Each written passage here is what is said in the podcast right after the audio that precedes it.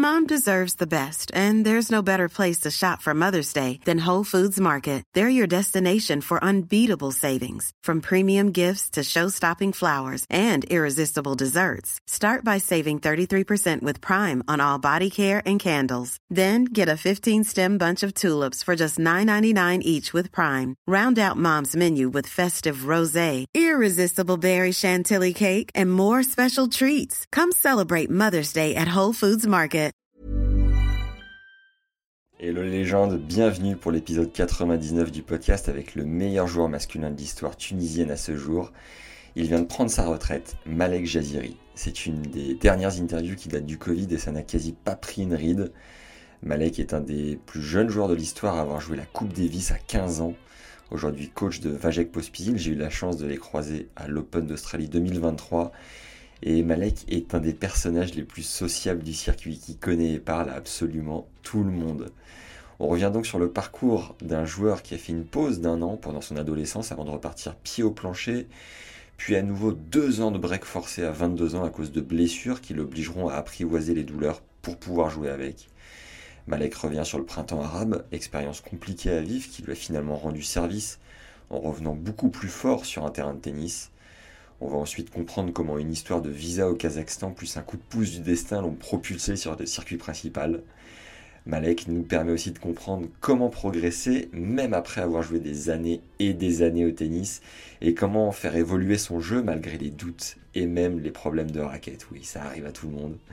Mettez d'ores et déjà un like à cette vidéo, ça sera fait, ça nous aide comme jamais. Place à notre échange avec Malek Jaziri. Bonne découverte et bonne écoute à tous. Alors Malek, tu es né le 20 janvier 84 à Bizerte, au nord de la Tunisie. S'il y a des choses qui sont pas correctes, n'hésite pas, tu me tu corriges. hein. Ok. Tu mesures 1m85 pour 81 kg, 80 kg avant le confinement. Est-ce que ça a bougé ou pas? C'est possible. euh, Je dois me peser. On te surnomme Jazz. C'est bien ça? Ouais, c'est deux- ça, ouais, très très jeune. ouais. Ok. Tu as commencé le tennis à 5 ans, puis tu as rejoint un sport-études à 12 ans à Tunis. Tu as été aidé et accompagné financièrement par un fonds de développement qui s'appelle Grand Chelem. Est-ce que tu peux nous dire ce que c'est plus précisément? Euh, non, j'ai pas eu. Euh... Je connais pas vraiment ce- cette association-là. Ah. Euh, Non, vraiment. euh, J'ai lu ça, j'ai euh, lu ça j'ai- sur Wikipédia. C'était pas une sorte de bourse que tu as eue Non, les, les seules bourses que j'ai eues, soit de, de l'État. J'ai eu des bourses de l'État euh, tunisien. C'est des aides pour, euh, pour financer soit des tournois, des préparations avant, avant la Coupe Davis avec la fédération, bien sûr. Ouais. C'est l'État, la fédération ou le ministère. Ouais. Ou euh, euh, où j'ai eu une bourse quand j'avais euh, de l'ITF, quand j'étais jeune, 14 ans et 16 ans, je crois, de bourse d'ITF juste pour faire des tournois euh, pendant, pendant l'été. C'est tout. C'est les seules bourses que j'ai eues. Ouais. C'est tout. Ok, très bien. Ouais, c'était une bourse qui correspondait, c'est ça, à ta période quand tu étais assez jeune. Euh, bon, après, les, les infos sur Ouais, peut-être peut-être c'est ça, peut-être Grand Chelem, c'est c'est peut-être c'est l'ITF, mais il l'appelait à l'époque euh, euh, Grand Chelem, je me rappelle plus la vérité, mais c'est l'ITF quoi à l'époque. Ok. J'ai trouvé après qu'à 15-16 ans, tu as fait une pause de deux ans et tu es parti à Paris faire une licence. C'est bien ça? Euh, 15 non 15 16 ans, j'ai arrêté le tennis. Ouais. J'habitais à, Tu- à Tunis à l'époque, je faisais l'internat où je faisais sport sport études au, au lycée euh, euh, lycée sportif, ça s'appelait ça s'appelle euh, le lycée Pierre de Goubertin. Ouais. C'est où il y a les, les- ils font sport études pour les meilleurs athlètes tunisiens, tous Ok. sports confondus. C'est c'est vraiment très strict. C'est je trouve que c'est c'est une bonne chose pour le sport tunisien. Tous les athlètes, euh, les meilleurs athlètes euh, tunisiens, soit dans le passé, soit d'aujourd'hui, ils sont passés par ce lycée. D'ailleurs, Hans ou euh, ou un champion olympique, des champions olympiques d'autres sports différents, natation ou athlétisme, ils sont passés par euh, ce lycée-là. Ok. Et pourquoi avoir arrêté le tennis euh, Euh, vraiment, euh, c'était des moments très très durs pour moi. J'étais loin de chez moi. J'ai passé euh, deux trois ans loin de chez moi. J'étais à l'internat. J'étais dans les meilleurs Tunisiens, on va dire dans les trois. Et euh, à l'époque, euh, on choisissait les, euh, les deux meilleurs pour aller au championnat d'Afrique, pour participer aux, aux échéances, pour, pas- pour représenter la Tunisie. Ouais. Et à chaque fois, on m'a- on m'emmène pas on faisait des, des, matchs, des tournois. Celui qui gagne les tournois, il va participer à ces tournois-là. Et je, je me rappelle, j'ai gagné deux tournois dans trois et ils m'ont pas ramené à participer au championnat d'Afrique, pour avoir d'autres bourses pour participer à des ITF juniors aussi. Et, et ces tournois-là sont payés par la fédération.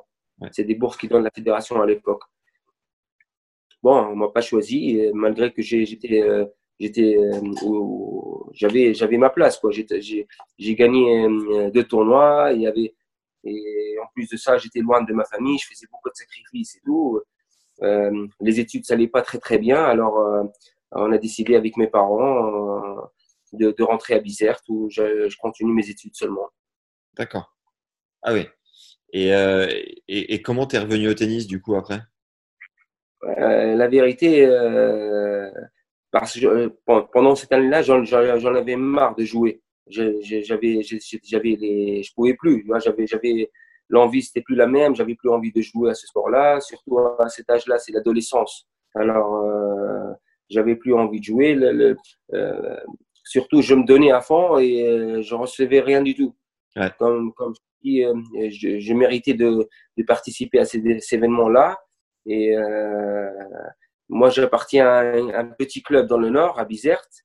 Euh, c'est un grand club, un petit club de, de trois terrains, mais c'est un grand club. On a eu beaucoup de champions dans, dans, dans l'histoire. Et, et euh, mais bon, je suis rentré là-bas. J'ai fait une année, on va dire, une année sympathique.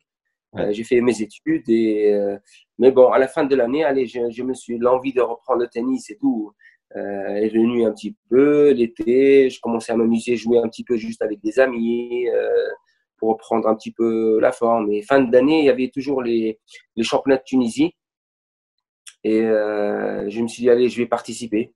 Ouais. J'ai participé, j'ai gagné le, le, championnat de Tunisie individuel. Alors je me suis dit allez. Euh, euh, l'envie commence à reprendre doucement. J'ai continué à jouer dans mon club à Bizerte euh, jusqu'à que euh, il y avait les, euh, le directeur technique à la Fédé et le vice-président. Ils sont venus me voir euh, à Bizerte. Ils sont venus me voir pour me dire de revenir à Tunis, m'entraîner avec le avec la Fédé et au lycée sportif.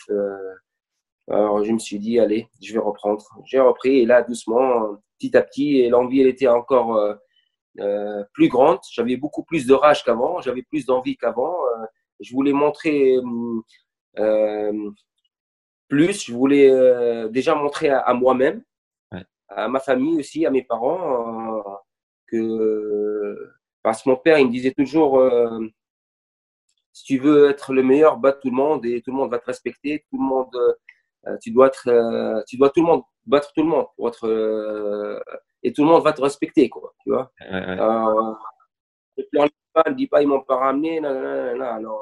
Sois, sois efficace, fais ce que tu veux, tu es encore jeune, euh, prends du plaisir à jouer ce sport-là, fais tes études et on verra ce que ça va donner. Et avec le temps, eh ben, il, a, il avait raison. Yes. Ils avaient raison parce que tu es joueur de tennis pro depuis 2003, ça fait donc déjà 17 saisons sur le circuit. Tu es à ce jour le meilleur joueur tunisien de l'histoire. Tu as été 42e joueur mondial le 7 janvier 2019. En 2011, tu sors des qualifs et tu es le premier joueur tunisien à jouer l'US Open. En 2013, ouais. Tu fais 3-7 au premier tour de Dubaï contre Roger. Cette même année, le gouvernement tunisien t'interdit pourtant de jouer un match au Challenger de Tashkent contre un joueur israélien dont tu es très pote parce que vous jouez les matchs par équipe ensemble à Sarcelles. Tes deux plus grosses victoires sont contre des numéros 4 mondiaux, Silic en demi à Istanbul en 2018 et Dimitrov en quart à Dubaï la même année. Tu étais classé 117e joueur mondial et wildcard à ce moment-là, donc tu es devenu le demi-finaliste le moins bien classé du tournoi depuis 27 ans. On en reparlera, mais avec 11 et Selima, j'ai pu voir que vous aviez des communautés incroyables à Dubaï et Doha. Et forcément, ça vous fait euh, ça vous fait très bien jouer là-bas. Tu as atteint le deuxième tour des quatre tournois du Grand Chelem et deux fois le troisième tour à l'Open d'Australie. Tu es allé en 16e de finale de trois Master 1000 à Shanghai en 2014 en étant qualifié, Indian Wells en 2017 et Bercy en 2018 en étant lucky loser. Tu es le premier joueur tunisien à atteindre les demi en Grand Chelem. C'était en double à Wimbledon en 2018 associé à Radu Albot en sortant les tenants du titre Royer. L'US Open. Ah, c'était l'US L'US Open, ouais. Ok, my bad, tu Mhm. fais bien de le dire. Donc vous sortez Roger et, Roger et TKO, les lauréats deux ans plus tôt, et euh, non, tenants du titre, et les lauréats deux ans Ouais. plus tôt, Jamie Murray et Bruno Suarez. C'est ça. Tu t'es également envoyé quelques clients sur le circuit secondaire avec des victoires sur euh, Karen Busta, Kachanov, Nicolas Massou et Lucas Pouille. Tu as d'ailleurs gagné huit tournois Challenger. Tu t'es entraîné en 2009 et 2010 à Barcelone. Tu parles couramment quatre langues, l'arabe, le français, l'anglais l'espagnol. Ta surface préférée est le dur, ton coup fort, le coup droit. Le tournoi que tu adores jouer est l'US Open. Tu es grand fan de Pete Sampras, tu es aussi dingue de foot et tu supportes le club athlétique Bizertin. C'est toujours le cas. Eh oui, Eh oui c'est le cas, bien sûr. Tu es marié depuis 2015 et donc tu es papa d'un petit Malek depuis 2016. Et ça va pour le prénom euh, T'es pas allé chercher trop loin? Malik Junior, ça va, je, savais plus facile. Et du coup, ça sera comme ça. Enfin, ton papa s'appelait Malek, ton fils s'appelle Malek et le fils de ton fils s'appellera Malek ou comment ça marche? Non, non, non. non, non, c'est en fait c'est euh, euh, c'est une idée de ma femme, vraiment, c'est une idée de ma femme qui euh, elle m'a dit pourquoi pas Malek et j'ai j'ai dit ouais, allez sur le coup, elle, elle a dit pour en, en plaisantant quoi, c'était pas vraiment elle a dit en plaisantant euh, pourquoi pas Malek? Et je lui ai dit allez, c'est bon pour Malek, on va pas chercher euh, très très loin. Au Oui. début, je voulais la- euh, l'appeler Skander, Alexandre ça veut dire Ouais. et à la fin on a on a changé euh, pour Malek. Et, au début, il ne comprenait pas. Il comprenait. Alors, tout le monde appelle Malek, on se tourne les deux et tout. C'était. Il me dit non, il n'y a que moi Malek. Il me dit il n'y a que moi Malek. Mais bon, petit à petit, petit à petit, il a commencé à comprendre que euh, il a le même prénom que son papa. Et pour vous différencier, en famille, vous dites euh, Malek Junior ou Malek tout court? Non, non, non, on a des nicknames, tu vois. Et, euh, Maloka, Miko, c'est. c'est euh, et en fait, c'est avec le temps aussi, avec le temps. Ouais. Le temps, comment on a- si ma femme m'appelle ou il la- l'appelle, le temps, il n'est pas le même. Par ses grands-parents, ou c'est pas le même temps, quoi. Toi, quand ta femme t'appelle, c'est Malek Jaziri Et ton fils, c'est Il y a là. non, c'est euh, c'est facile, c'est facile à vraiment euh, de porter le même nom.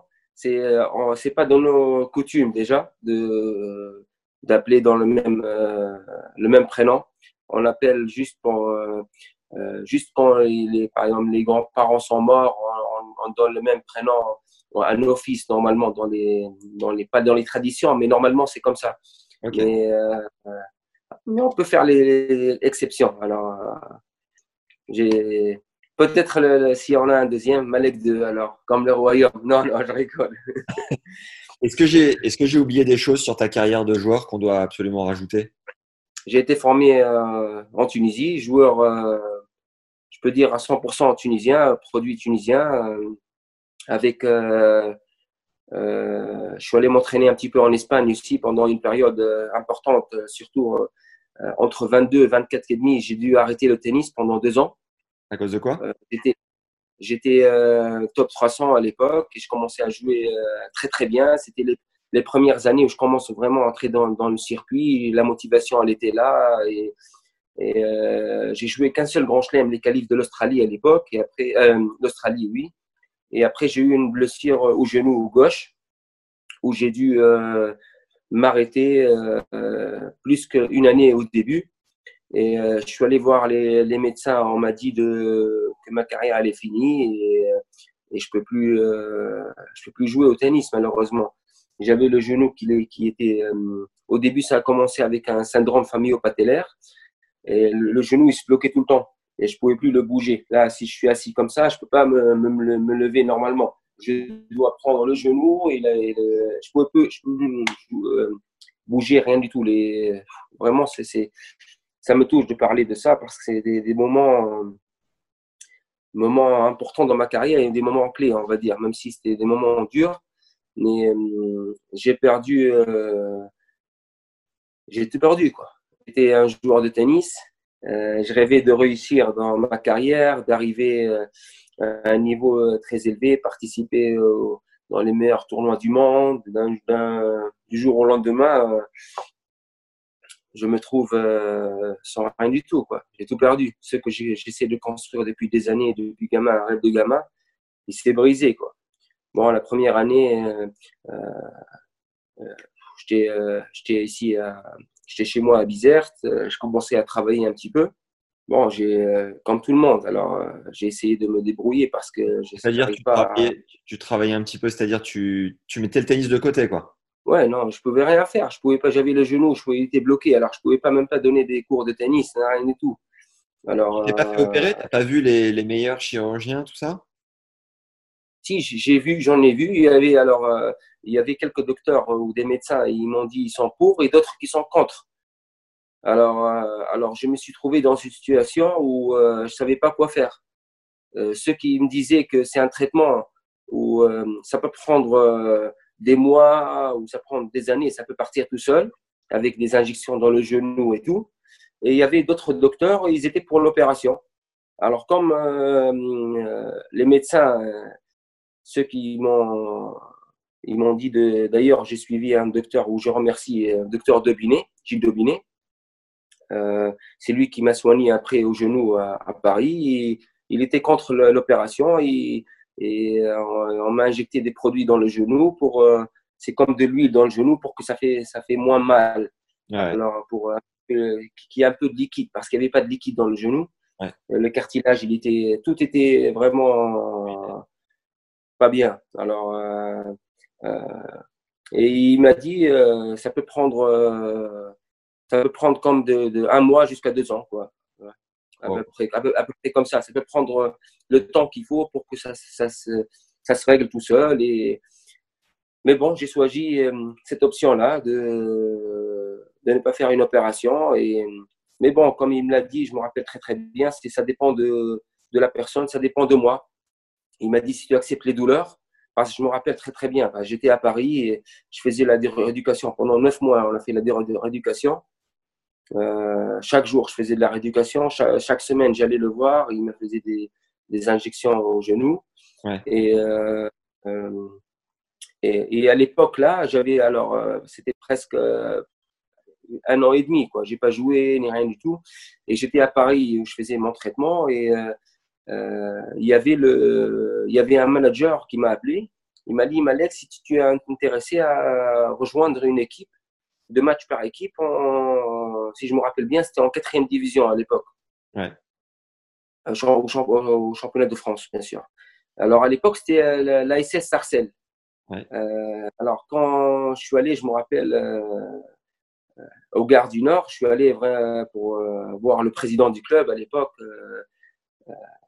Monsieur Pierre Fess, qui, est, qui est décédé, euh, euh, que j'aimais beaucoup vraiment ce président.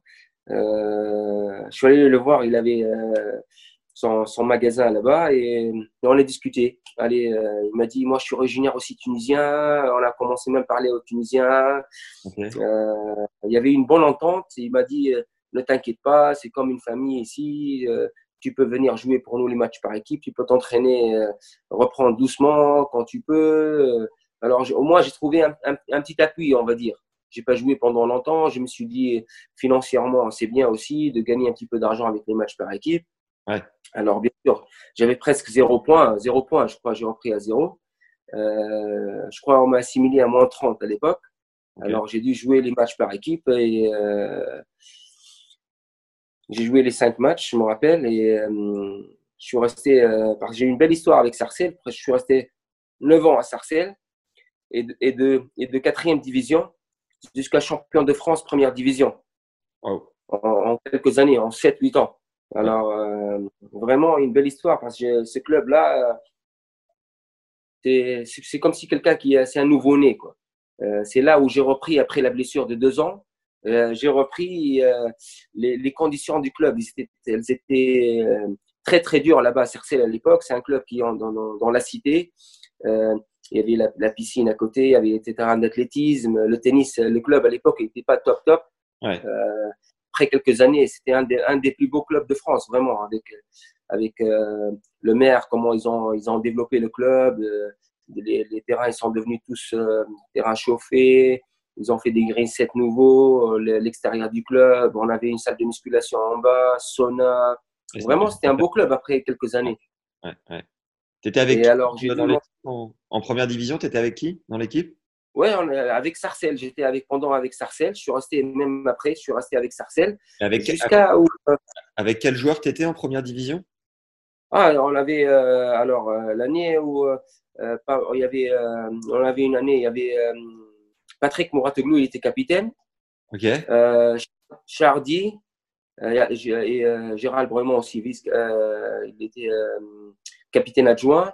il y avait aussi Niminen, Karlovic, euh, dans la liste, je crois, licenciés, mais ils n'ont pas joué. Euh, Joe, il y avait euh, Gaël aussi, il y avait Manarino, il y avait Berankis, Gilles Muller, grosse... il a joué. Non, c'est une grosse équipe. Hein. Il y a, C'était fort comme. Une rapide pause pour soutenir la création du contenu sur le podcast tout en progressant aux côtés des pros. Vous avez accès au conseil coaching numéro 1 des joueurs, joueuses, coachs et votre prépa mentaux. Toutes les infos sont dans le premier lien en description. C'était du lourd, quoi. Mais bon, la vérité, même si à la fin, ça s'est mal terminé avec Sarcelles, parce qu'ils euh, n'ont pas payé les joueurs la dernière année. Ah ouais Ouais, le club, le club, il a été dissous apparemment. Ils ont eu des problèmes euh, à payer les joueurs. Euh, même aujourd'hui, on n'a pas été payé jusqu'à aujourd'hui. Et mais bon, je garde euh, de très bons souvenirs, à part ça, de très très bons souvenirs de ce club où euh, on avait une ambiance de famille. Vraiment, euh, les joueurs, quand on est là, tous les joueurs, on oublie nos nationalités, on oublie les, les on est là pour le club. Vraiment, c'était une ambiance top pour jouer dans ce club-là. Et à partir qu'il y a trois ou quatre ans, depuis qu'il s'est passé ces, ces problèmes-là, je joue au tennis club au Boulogne-Billancourt, TCBB, où vraiment ça se passe très très bien. Euh, on a eu comme capitaine euh, Guillaume Raoux. Et euh, depuis l'année dernière, c'est Paul-Henri Mathieu qui est le capitaine. Et ça se passe très bien. Et j'espère, j'espère cette fin d'année, on aura au moins après, après le corona, le Covid-19, on, pourra jouer les matchs par équipe et prendre du plaisir à, partager ces moments-là sur le cours. Après être devenu champion de Tunisie, est-ce que tu t'es sur les tournois juniors? Est-ce que tu as joué les grands chelems juniors? Ah oui. Alors euh, oui, après j'ai joué, mais j'ai pas joué de Grand Chelem. Euh, je suis arrivé, si je me rappelle bien, euh, si je me rappelle bien, je suis arrivé 81 en junior et 20 et 20 en double ou 25 en double, quelque chose comme ça. Mais à l'époque, le double et le simple, c'était différent. Il y avait le classement du double tout seul et le simple tout seul. C'était pas, c'est pas, ils sont pas jumelés comme aujourd'hui. Les points simples et doubles, ils sont ensemble. Et et bon, j'ai pas participé au Grand Chelem parce que euh, à l'époque, euh, pas assez de moyens. Ok. On n'avait pas de temps pour voyager beaucoup, vraiment, c'est la vérité. Où euh, on participait juste pour les tournois qui étaient juste à côté. C'est les tournois qui sont. On allait jouer les ITF seulement l'été aussi, surtout au début. Maroc, Tunisie, à côté l'Égypte. ces tournois-là seulement. Et bon, après deuxième année, euh, deuxième année junior, j'ai préféré euh, commencer à jouer le circuit, aller faire les, euh, les features, commencer doucement. Et bon, c'est des décisions, quoi. J'ai pris ces décisions-là, ne pas faire les, les juniors. En plus, avec, quand j'ai arrêté 16 ans, déjà, j'ai commencé plus tard. J'ai pas, j'ai pas fait 15, 16 ans, 16 ans. Alors, j'ai joué qu'une année et demie. Et, mais bon, je suis arrivé, à, on va dire, dans un classement qui était top 100. Euh, c'est correct, on va dire. Et, as des... après. Tu as des souvenirs avec des très bons joueurs euh, chez les juniors? De trois anecdotes? Ouais, je ne pense trop souvenir parce que je me rappelle très bien euh, dans, le, dans un ITF au Maroc, le COP, COP, COP 2000. J'ai joué Stan Wawrinka à l'époque. Stan, il je crois qu'il n'avait pas de classement junior, il avait un classement ATP je crois qu'il était euh, avec le classement ATP, il permettait de, jouer les, grands chelems et il permettait de, de jouer les, les, les, ITF. Apparemment, quand dans, les 500, dans les 500 ATP, tu peux jouer, euh, participer dans les tournois. apparemment, à l'époque. Et je me rappelle, je jouais, ce tournoi et Stan mettait, il gagnait tout, il battait tout le monde 6-1, 6-0, 6-1, tout le monde, il mettait des matchs faciles. Et mon adversaire, l'adversaire qu'il a joué avant, je me rappelle, il lui a mis 1-0, il m'a dit si tu gagnes trois jeux par match, par, par 7, tu as, fait un match exceptionnel. Et bon, je me suis dit, bon, je vais me battre et tout. Et ben à la fin, je l'ai battu. Je me rappelle très très bien ce match-là. Combien, tu sais? 7-6 au troisième. 7-6 au troisième. C'était euh, le match. Euh, quoi C'était là. Je me rappelle très bien parce que c'était un match. Waouh, je me rappelle. Je me suis battu. J'avais, j'ai mis tout ce que tout ce que j'avais. Match plus que deux heures et demie, si je me rappelle bien. Combien au tie-break? Euh, Bon, je me rappelle plus. Je crois qu'il avait même une, il avait une balle de match au deuxième set. Ok.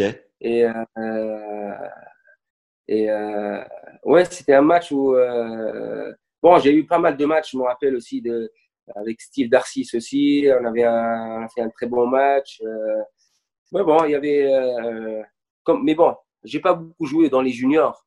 Pas, pas beaucoup joué. Mais j'en ai quelques, quelques, quelques. Je me rappelle de quelques matchs ou quelques, quelques voyages avec euh, mes euh, compatriotes aussi. On était trois joueurs. On jouait à Etemabid.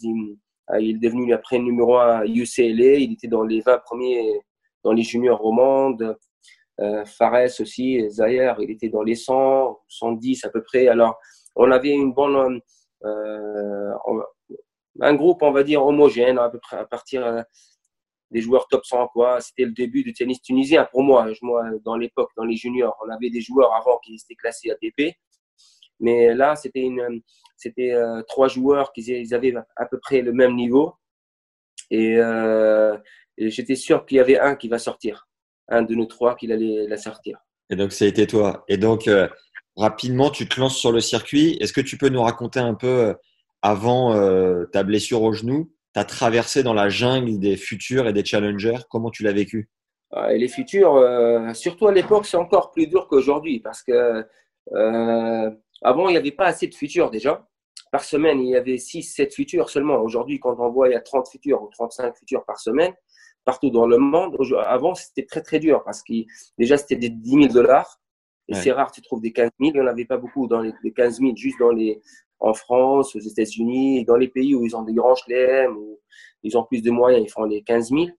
Alors, les 10 000, c'est galère parce que euh, déjà, je me rappelle, moi, j'ai participé dans un, dans des futurs en Espagne, dans les qualifs. Euh, j'ai joué les qualifs à 128, les qualifs. Tableau, tableau final 128 et les qualifs 128. Là, c'est pas. je pense c'est une bonne formation pour moi, là, mais c'est galère pour sortir. Là. Déjà, il faut gagner 4 euh, matchs euh, qualifs. Après, pour gagner 6 ou 7 matchs pour gagner, pour gagner un tournoi, tu as besoin de gagner 9 ou 10 matchs pour gagner un tournoi. C'était vraiment très très dur, mais, euh, mais j'ai beaucoup de souvenirs. Ton tout premier point ATP, tu peux nous le raconter? Alors, mon tout premier point euh, ATP, euh, alors j'ai eu une wildcard que je ne devrais pas l'avoir, mais je l'ai eu à, Tunis, je me rappelle très bien.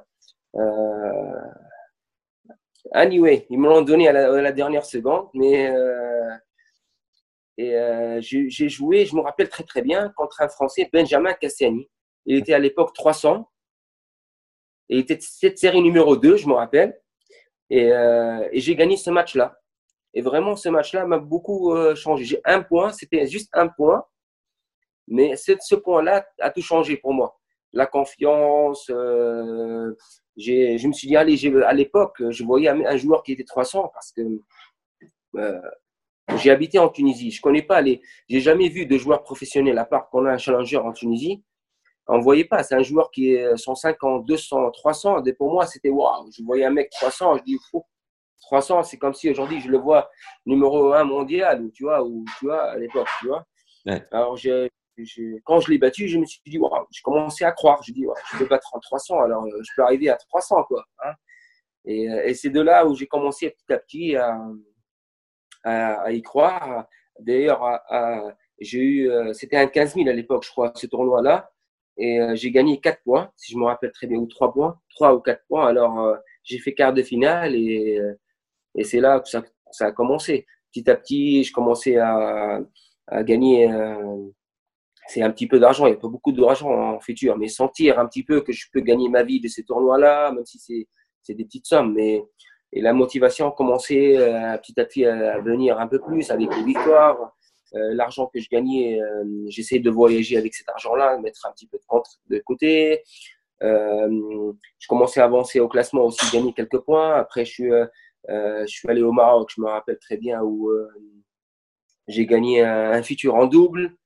Et la confiance aussi, même si c'est en double, tu, tu, gagnes un peu plus de confiance. Tu prends, tu commences à connaître le circuit un petit peu, les comment entrer, comment gagner les matchs, comment connaître les joueurs, comment jouer tactiquement, comment se préparer, comment préparer le match, parce qu'il y a une différence entre les juniors et le circuit euh, futur. Euh, euh, déjà, les joueurs, c'est pas les mêmes physiquement, c'est pas. Tu vas jouer des, des joueurs qui ont 27 ans, 28 ans, 27 ans et tu as 17 ans. Alors là, tu vas voir comment ils comment ils préparent leur match, comment ils, sont plus forts physiquement. Tu, vois les séquelles que tu as, tu dois travailler à, des choses où tu n'avais pas travaillé avant. Bon, euh, malheureusement, j'ai la vérité, j'ai commencé à travailler un peu plus tard. C'est à 19 ans, j'ai commencé à m'entraîner physiquement. Alors, euh, à 19 ans, je commençais à travailler très, très dur, vraiment très, très dur. Je commençais à faire une préparation hivernale comme, euh, comme il faut. Et là, chaque année, je commence à, je, sentais la progression, qu'elle était énorme. La progression, là, par contre, elle était de, de 1000, bam, descend directement à, à 350, 400. J'étais là, tu vois. Ça allait très vite. Euh, ça allait très, très vite. Et euh, j'ai eu la chance aussi d'avoir à 19 ans un entraîneur français qui était là, qui m'a entraîné à Tunis, euh, Christophe Reis. C'est un ancien joueur qui était, d'ailleurs, qui m'a entraîné euh, pendant trois ans, les trois dernières années, c'est lui qui m'entraînait.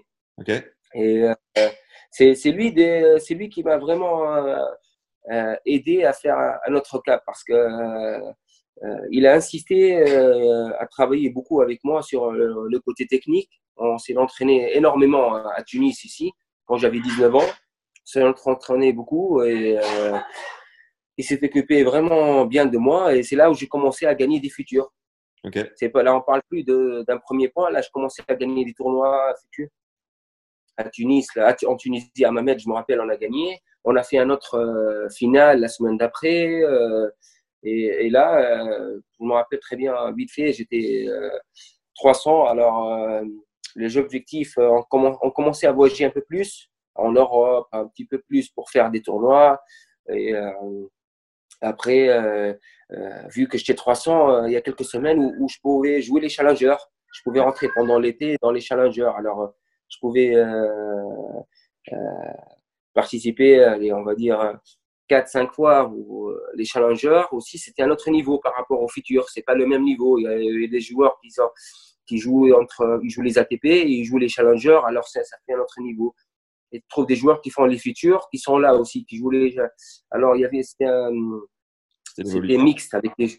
Ouais, alors euh, c'était aussi à notre niveau. Il fallait, il fallait voir, il fallait voir les, les joueurs qui étaient mieux classés, et, euh, euh, regarder comment, comment ils jouaient, comment ils sont forts physiquement, laisser leurs points forts, comment ils gèrent les matchs aussi. Alors, et j'ai appris aussi des, des, joueurs comme ça, et aussi j'ai appris des joueurs. J'essaie, j'essayais de ne pas faire les fautes, les mêmes fautes que les joueurs que j'ai connus, par exemple. Euh, je sais pas, soit au niveau au début en Tunisie quand j'ai commencé, euh, ne pas faire les fautes que les joueurs, on avait des joueurs qui étaient 400 ou 500 ici en Tunisie. J'essaie de ne pas les faire les mêmes fautes comme eux. Quel, euh, quel, quel, type de faute? Ouais, par exemple, je voyais pourquoi ils ont stagné, par exemple. Tu vois, ils n'ont pas, ils ont pas passé le cap. Ils ont, soit mentalement, soit les, les, choix des tournois aussi. C'est très important, le choix des tournois. Euh, ou par exemple leur, la motivation, bon, après, euh, après tout ça, quelques années, bon, je me suis blessé. Alors attends, euh, tu étais en, étais en Espagne quand tu t'es blessé, c'est ça? Ouais, non. Alors, avant la blessure, euh, j'étais j'étais en Tunisie. Après, quand je me suis blessé, je suis allé la deuxième année en France. Et je me suis établi comme, comme il fallait, mais doucement. J'avais des douleurs incroyables quand je courais. Des douleurs, mais mais pour, pour qu'il fallait passer les douleurs là, c'est comme il m'a dit le docteur, il faut, tu dois jouer avec les douleurs et, et passer les douleurs, même petit cours. Et un jour, ça peut passer. Le soir, je rentrais, je dormais, je pleurais tellement la douleur. Je ne pouvais pas dormir avec les, les, médocs et tout. Et même, c'est une douleur de, de, malade parce que c'est ça. J'avais des douleurs, mais le matin, je me réveille et j'avais un bruit. Je me rappelle très très bien, ça fait tac, tac, tac. Le genou, je courais, tac, tac, tac, tac, tac, tac. C'est comme s'il n'y avait pas de genou, il y avait le tibia et il y avait les cuisses ici, comme s'il n'y avait rien du tout et ça, ça, ça, ça faisait très très mal. Mais bon, après ça, euh, après tout ça, il y avait les clubs des matchs par équipe. Et après. Euh, Donc, tu as, joué, as joué tes premiers matchs par équipe avec une douleur atroce, quoi. Atroce, atroce. Mais bon, mais bon à l'époque, on jouait en quatrième division, alors le niveau, il n'est pas très, très élevé. Et tu t'es habitué euh, progressivement?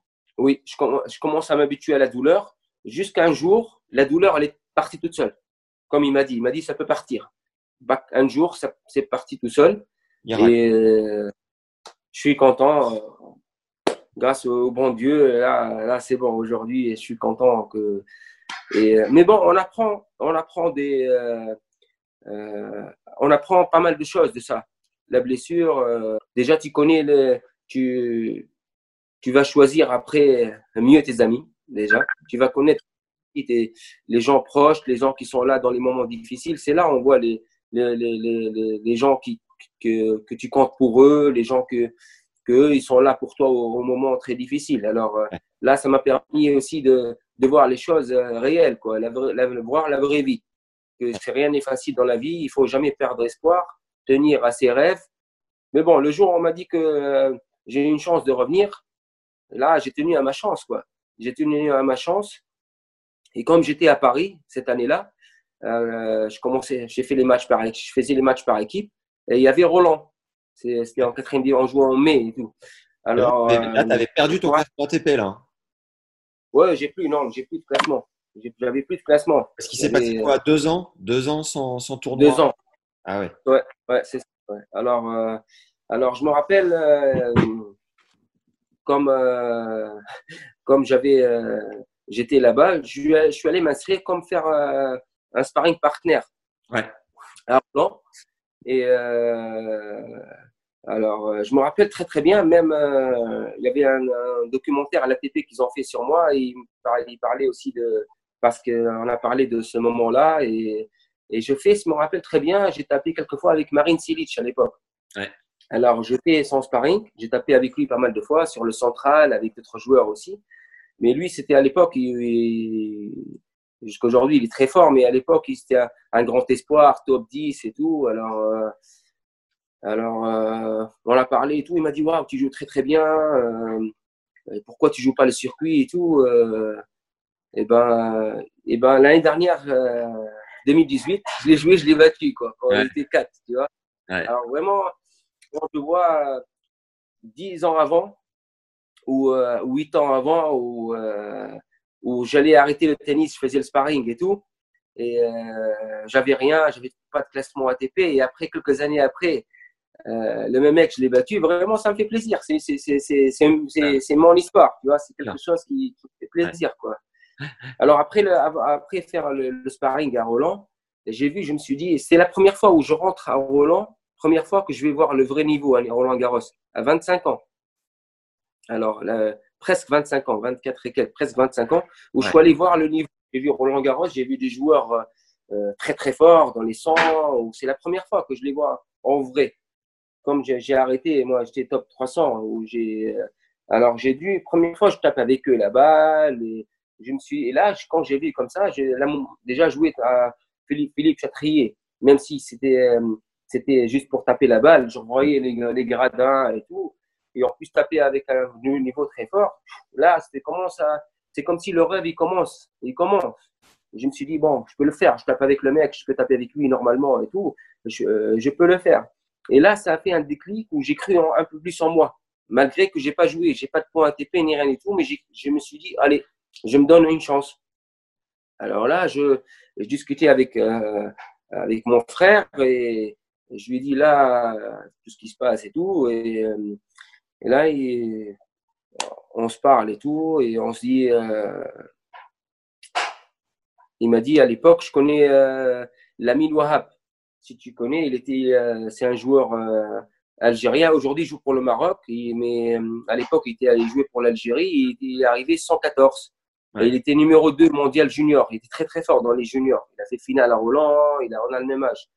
Et, il avait tous les meilleurs à l'époque. Vraiment, euh, et euh, d'ailleurs, on a le même âge et c'était mon ma bête noire dans les dans, dans les championnats d'Afrique euh, dans les jeunes. Il m'a battu en finale dans, dans, les jeunes minimes, dans les juniors aussi. Alors, je l'ai battu à l'époque juste en, en senior, championnat d'Afrique senior, ouais. et à Tunis. Et euh, alors, je l'ai appelé, je lui ai dit, bon, là, je vais reprendre et tout. Euh, si ça dérange pas, si j'intègre, euh, ton team, s'entraîner avec il son entraîneur, son travail physique. Et comme on s'aime bien, on a une bonne relation, il m'a dit, allez, avec plaisir. Alors, on a pris, euh, je suis venu en Espagne euh, avec mon frère. Et ben, de là, c'est tout, tout, a commencé vraiment pour moi. J'ai passé à l'époque deux années deux années qui, qui, étaient très très importantes, je pense, dans ma carrière. Vraiment, euh, j'ai eu une, un travail physique qui était énorme pour moi à l'époque. C'était énorme. C'était c'était euh, à l'espagnol quoi. C'était physique, c'était euh, cubos, même même en travaillant du tennis, mais c'était avec les, les, les, gros paniers, avec les chariots, avec les balles paniers. C'était à l'espagnol quoi. C'était physique, physique, physique, physique. C'était où là, non, c'était à Barcelone. C'était à Barcelone. Dans une académie ou un euh, club? Non, non, non. C'est avec, à l'époque, c'était euh, euh, avec l'entraîneur de, de, la mine et c'était son staff. Il avait un staff qui s'entraînait avec lui et c'était Fernando Muniego au physique et, et Marc Canova, c'était au, tennis. Et vraiment, on a fait du très très bon travail. Et, mais bon, première année, j'ai directement, je suis arrivé dans les 300. Ah oui, très rapidement. ouais, vite, vite, vite, vite. Et euh, deuxième année, euh, deuxième année, euh, j'ai stagné un petit peu. J'étais top 300, mais, mais je suis resté dans les 300. J'ai pas fait vraiment un cap, un, un cap qu'il qui, fallait quoi. Pour, il y avait beaucoup de dépenses. Il fallait payer l'entraîneur, le physique, le physio, le loyer. Il faut payer les voyages. Et tu sais bien, quand on est 300, on gagne pas notre vie au tennis. Il y a pas des, tu ne gagnes pas. Même si tu fais les matchs par équipe, et j'ai joué en France, j'ai joué en Allemagne, j'ai joué partout les matchs par équipe. À la fin de l'année, tu es à zéro Oui, euh, si, si, je me rappelle bien, c'était très, très, très, très dur, même, même moins, moins que zéro, parce que euh, il fallait que tu, soit tu gagnes les tournois. Euh, euh tu sais, quand tu gagnes un futur, tu prends 1500 ou 2000 à l'époque. En plus, tu enlèves les taxes et tout. Alors, tu enlèves la charge de, de l'hôtel, tu as, la bouffe, le cordage, les voyages. À la fin, il te reste rien du tout. Alors, euh, il fallait payer l'entraîneur et tout ça. Alors, ça, ça, coûte très très cher. Alors, comme j'ai stagné et j'ai eu euh, une autre blessure à l'épaule euh, à, l'époque, alors je me suis dit là aujourd'hui, les moyens, j'ai plus, j'avais plus de moyens pour pour jouer. Alors, j'ai décidé de rentrer en Tunisie et revenir chez moi. Et, euh, et là, j'ai commencé à m'entraîner avec, euh, avec euh, ici à la Fédé, à Tunis, tranquillement. Et comme je venais juste de rentrer en Tunisie, pac, la révolution. Alors là, deux semaines, je venais juste rentrer de, de Barcelone pour mettre les choses au point, pour commencer à m'entraîner. Et pac, la révolution. Ouais, c'est comme maintenant tu dois rester à la maison, tout est fermé. ça, fait, ça fait vraiment très très peur, même si euh, euh, même au début, j'allais m'entraîner. Hein. Au début, même j'allais m'entraîner. Euh, à l'époque, j'ai repris l'entraînement avec Walid Jalali et on, a fait quelques mois ensemble, on s'entraînait et, et je, on, allait courir et tout. Et je me rappelle très très bien, nous on s'entraînait et il y avait les hélicos en haut et euh, il venait, il descendait, il nous, nous disait de partir parce qu'on n'avait pas le droit de jouer. Et as Les eu gens, peur ils sont à la maison. T'as eu peur plusieurs fois as eu peur pour ta sécurité plusieurs fois? Tu as entendu des bombes, des tirs, des choses comme ça? Ah Oui, très dangereux. Hein, et moi, je me rappelle surtout de la journée où, parce que euh, j'étais à Tunis, à la capitale où je m'entraînais. Et moi, je suis de Bizerte. Et toute ma famille, ils sont à Bizerte. Et ils m'appelaient pour rentrer à Bizerte, pour rentrer. Et, et les, les, premiers jours, je suis resté à Tunis. Mais après, j'ai décidé de rentrer et je rejoindre ma famille parce que je pouvais pas rester tout seul. Euh, euh alors, le jour où je voulais rejoindre, euh, pour faire le trajet entre Tunis et Bizerte, vraiment, j'avais très, très, très peur parce qu'il y avait des barrages avec des gens qui braquaient les gens et c'était l'insécurité totale. Et je voyais des gens dans la rue, vraiment, euh, des gens, c'était, tu voyais les gens avec des chariots, l'autre il avait une télé, l'autre il avait des trucs, tu voyais des trucs, tu dis, mais là, c'est, on dirait le film de 2012, là, où il y avait le film, là, 2020, ou je sais pas, le film, là, fin du monde. film, euh. Ouais, fin du monde, c'était, tu dis là, les gens, ils sont, c'est plus des, gens, c'est plus des personnes. Là, tu vois, les gens, ils, comme si les gens, ils comprenaient plus rien du tout. C'est la peur, c'est la panique. Et tu pouvais pas faire ça cours normalement? Non, non, non, c'était interdit de courir. C'est interdit de courir. c'est tes courses. Non, non, non. Je me rappelle très, très bien. Après, je suis rentré à Bizerte. Et euh, en fait, chaque quartier, on faisait euh, des barrages. Ouais on contrôlait les gens parce que les gens, euh, par exemple, moi, j'ai mes, deux frères, Amir et Elias, et chaque deux heures ou trois heures, pendant toute la journée, pendant le soir aussi, on fait le relais pour aller, euh, pour que, par exemple, j'ai fait le barrage avec tout, avec les, avec mes voisins, pour euh, pour que les, pour contrôler les gens, pour pour, pour qu'il n'y ait pas de vol, pour que pour tous ces, pour pour tout ce genre de, de cas quoi. Et combien de temps Le soir. Et en plus, il faisait très froid. C'était en mois de janvier. Alors, c'était comme ça. On était là, il faisait très, très froid, surtout le soir. Imagine à 2h, 3h du matin, il faisait très, très froid. Alors, euh, mais bon, c'est des moments aussi, euh, ça forme. Tous ces moments-là, c'est de l'expérience. L'expérience de vie, ça forme.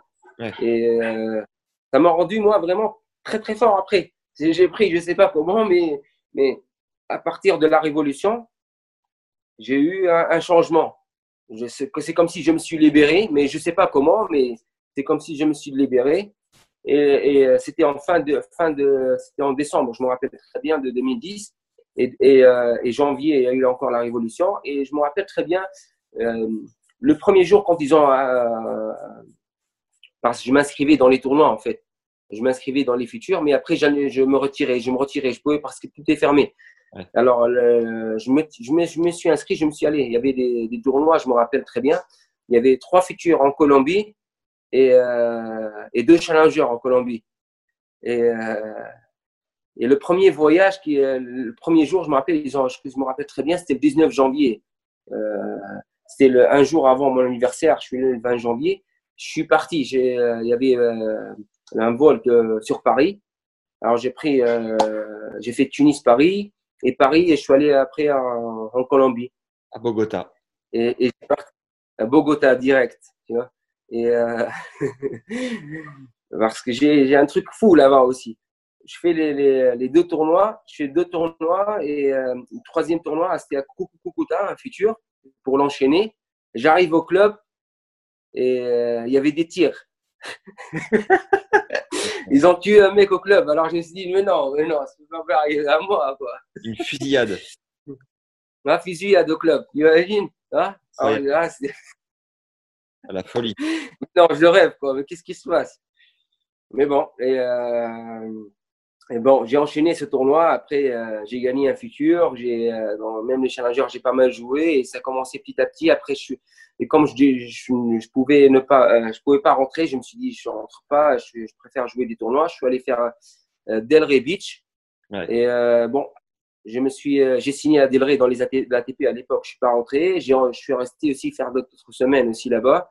J'ai joué. Euh, je commence à, à, je commençais à connaître des joueurs, voir le niveau à, l'ATP. J'ai tapé avec des mecs. Et petit à petit, petit à petit, je commence à, à prendre plus de repères, euh, plus de, plus de, aussi plus de, j'avais plus de confiance, quoi à jouer avec des mecs, je gagnais des matchs, je m'entraînais. Euh, et tu sentais, euh, tu dis que le, la révolution, ça t'a libéré, mais sur le terrain, tu sentais quoi grâce à ça? Je sais pas, plus fort. Je sais pas, je, je, je peux pas l'expliquer, mais je sentais, euh, euh, je sais pas, une fierté déjà. Et je sentais, euh, je me suis dit, peut-être la peur, elle est, partie, ou je sais pas, il y avait quelque chose qui, qui c'était plus le même. Je me suis dit, peut-être il y a les hélicos, les tirs et tout. Là, d'un coup, balle de tennis, c'est rien du tout. Tu vois Peut-être les balles de break et tout, c'est les balles de break et tout, c'est rien du tout. Quoi. Peut-être c'est ça. Peut-être. Et là, je me suis libéré et, Et, mais bon, et, bon j'ai fait beaucoup de sacrifices aussi. Hein. Il y avait les choix des tournois où je suis parti des fois, par exemple, j'ai fait les tournois au Uzbekistan, au Kazakhstan. je me rappelle très très bien parce que je suis parti faire deux challengers en Russie. Et, à l'époque, j'étais 300, on va dire. Et, je suis rentré dans les, et je suis rentré dans les, dans les challengers euh, au Kazakhstan et au Ouzbékistan. Je me suis inscrit. Et euh, alors, j'étais, j'étais en, Russie, je jouais et j'avais pas de visa pour rentrer au Kazakhstan. Et, et, on va avec un groupe, je me rappelle des joueurs, il y avait euh, Boubka, il y avait, euh, je crois, je me rappelle plus exactement des joueurs, mais je me rappelle Boubka parce que c'était un très bon pote à moi. Ouais. Et euh, on prend le vol de, de, de Samara, de Russie, et euh, ils voulaient pas me prendre dans le vol parce que j'avais pas de visa. Mais je leur dis que j'avais mon, j'avais, j'avais une lettre, j'avais une lettre, mais euh, j'avais pas de visa. Je leur ai dit que je vais prendre le visa à l'aéroport. Et moi, je pensais le prendre à l'aéroport. Et euh, j'arrive à l'aéroport à Almaty et le tournoi c'était à Astana. Euh, et quand j'arrive, alors, tous les joueurs, les Russes, les, Ukrainiens, ils n'ont pas besoin de visa. Ou les mecs, ils avaient quelques autres, ils avaient des visas. Alors, euh, moi, ils ne me laissent pas rentrer, j'étais au transit. Et euh, je parle au, au, mec qui s'occupe des visas et tout, le douanier là, et le policier, et euh, il me dit, tu n'as pas le droit de rentrer. Tu ne peux pas rentrer ici. Ouais. Il m'a dit, on va te renvoyer en Russie. Et il, ouais, et il me regarde il me dit, ah, il regarde que mon visa, je peux pas rentrer en, en, en, Russie non plus. Mon visa, il, est, c'est une entrée. Il est expiré, il a expiré mon visa.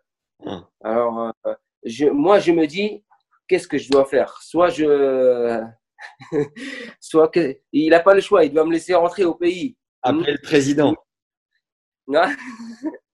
Alors, je lui donne mon passeport tunisien. Et comme on n'a pas de vol direct de, de, à Tunis, il peut pas me renvoyer. Il peut pas me renvoyer. Alors le mec, il m'a dit, euh, essaye de prendre le. En plus, je me rappelle très bien l'ATP et le, et le directeur du tournoi. On m'a dit, tu vas pas rentrer parce qu'il y avait quelques joueurs, ils, ont, ils sont venus sans visa, ils ont été expulsés, ils les ont ramenés. Il faut, il faut le visa que tu le fais avant. Alors j'arrive là-bas, alors je montre, je lui donne mon, le passeport et là, il, je sens que le mec, il, comme si il ne sait pas où va, il va m'envoyer. Je viens de Russie avec passeport tunisien, il n'y a pas de destination là-bas. Le, seul choix, c'est me donner un visa. Quoi, Et là, j'ai appelé le, à l'époque la directrice du tournoi, si je me rappelle très bien. Et le mec, il m'a dit au moins euh, une lettre officielle. Et là, c'était le, le week-end déjà. Tout est fermé le week-end. Soit je reste jusqu'à dimanche, jusqu'à lundi. Alors, euh, euh, l'ATP, euh, personne n'a pu m'aider, juste cette femme-là. Alors, elle lui a parlé au téléphone et tout, et, elle a envoyé un fax comme si euh, c'était une lettre de tournoi. Et lui, il va aider à me faire le visa, malgré qu'ils ne font pas le visa à l'aéroport. Alors, pourquoi je, raconte ça? Parce que quand je suis allé faire ce circuit-là, surtout quand je suis rentré à, jouer à Astana, le Challenger, déjà les joueurs, ils ne comprenaient pas les, les juges arbitres, les joueurs, personne ne comprenait. Les mecs qui étaient avec moi, c'était un groupe de 10 personnes, ils ne comprenaient pas comment j'ai pu passer et rentrer. c'était impossible. Et ils ont envoyé des joueurs.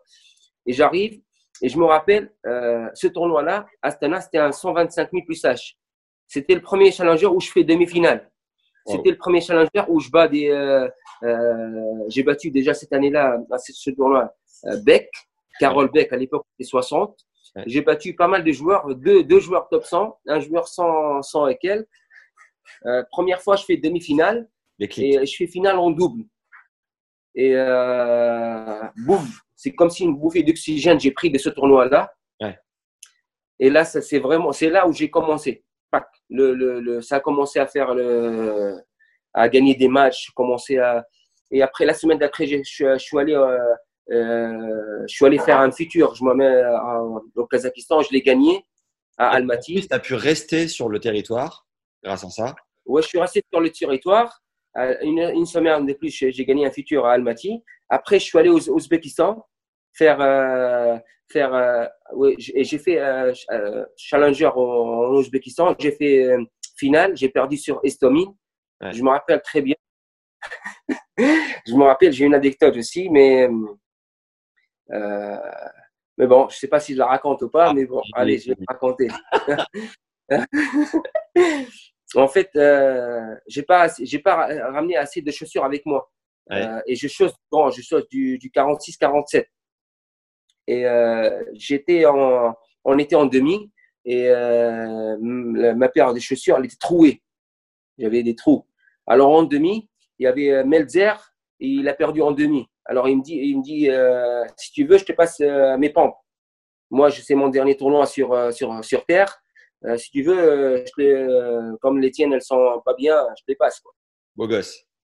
Moi, déjà, déjà, ça fait trois matchs, j'ai joué avec les chaussures, c'est troué. Alors, mais bon, j'ai dit OK. Alors, je, je prends. Même sponsor? Tu avais un sponsor à cette époque-là ou pas? Non, non, pas de sponsor. Non, non. Non, non, non, pas de sponsor à l'époque.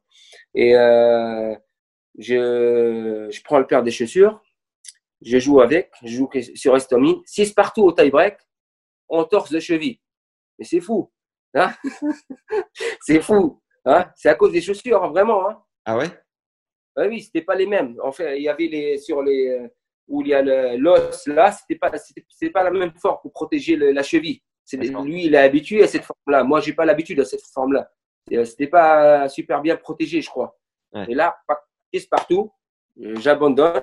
Je joue 3 4 points de plus et euh, tie break on commence et j'ai dû arrêter. J'ai dû ne pas jouer la semaine d'après euh, au Ouzbékistan et j'ai dû rentrer en Tunisie. Alors, je me suis reposé, je crois que c'était une petite entorse, c'était pas, c'était pas une entorse grave. Et, euh, et après, j'ai allez, j'ai dit, j'ai participé à l'US Open des qualifs.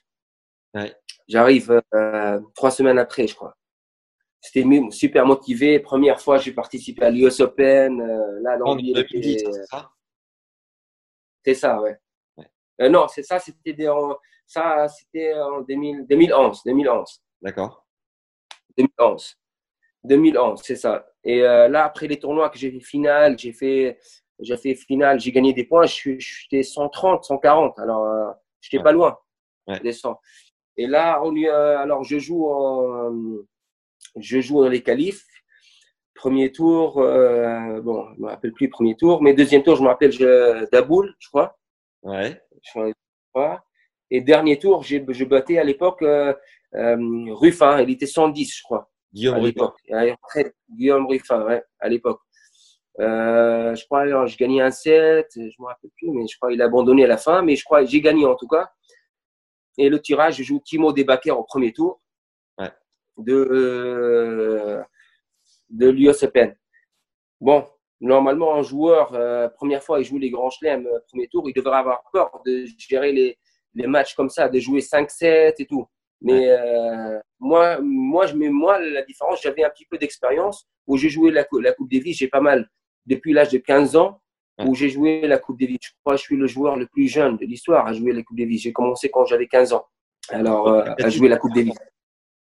Pardon? Marcos Bagdatis, 14 ans. Ah bon? Ah ouais, alors Marcos, je vais l'appeler après, je vais lui dire, je ne savais pas. Et euh, peut-être le deuxième alors. Hein?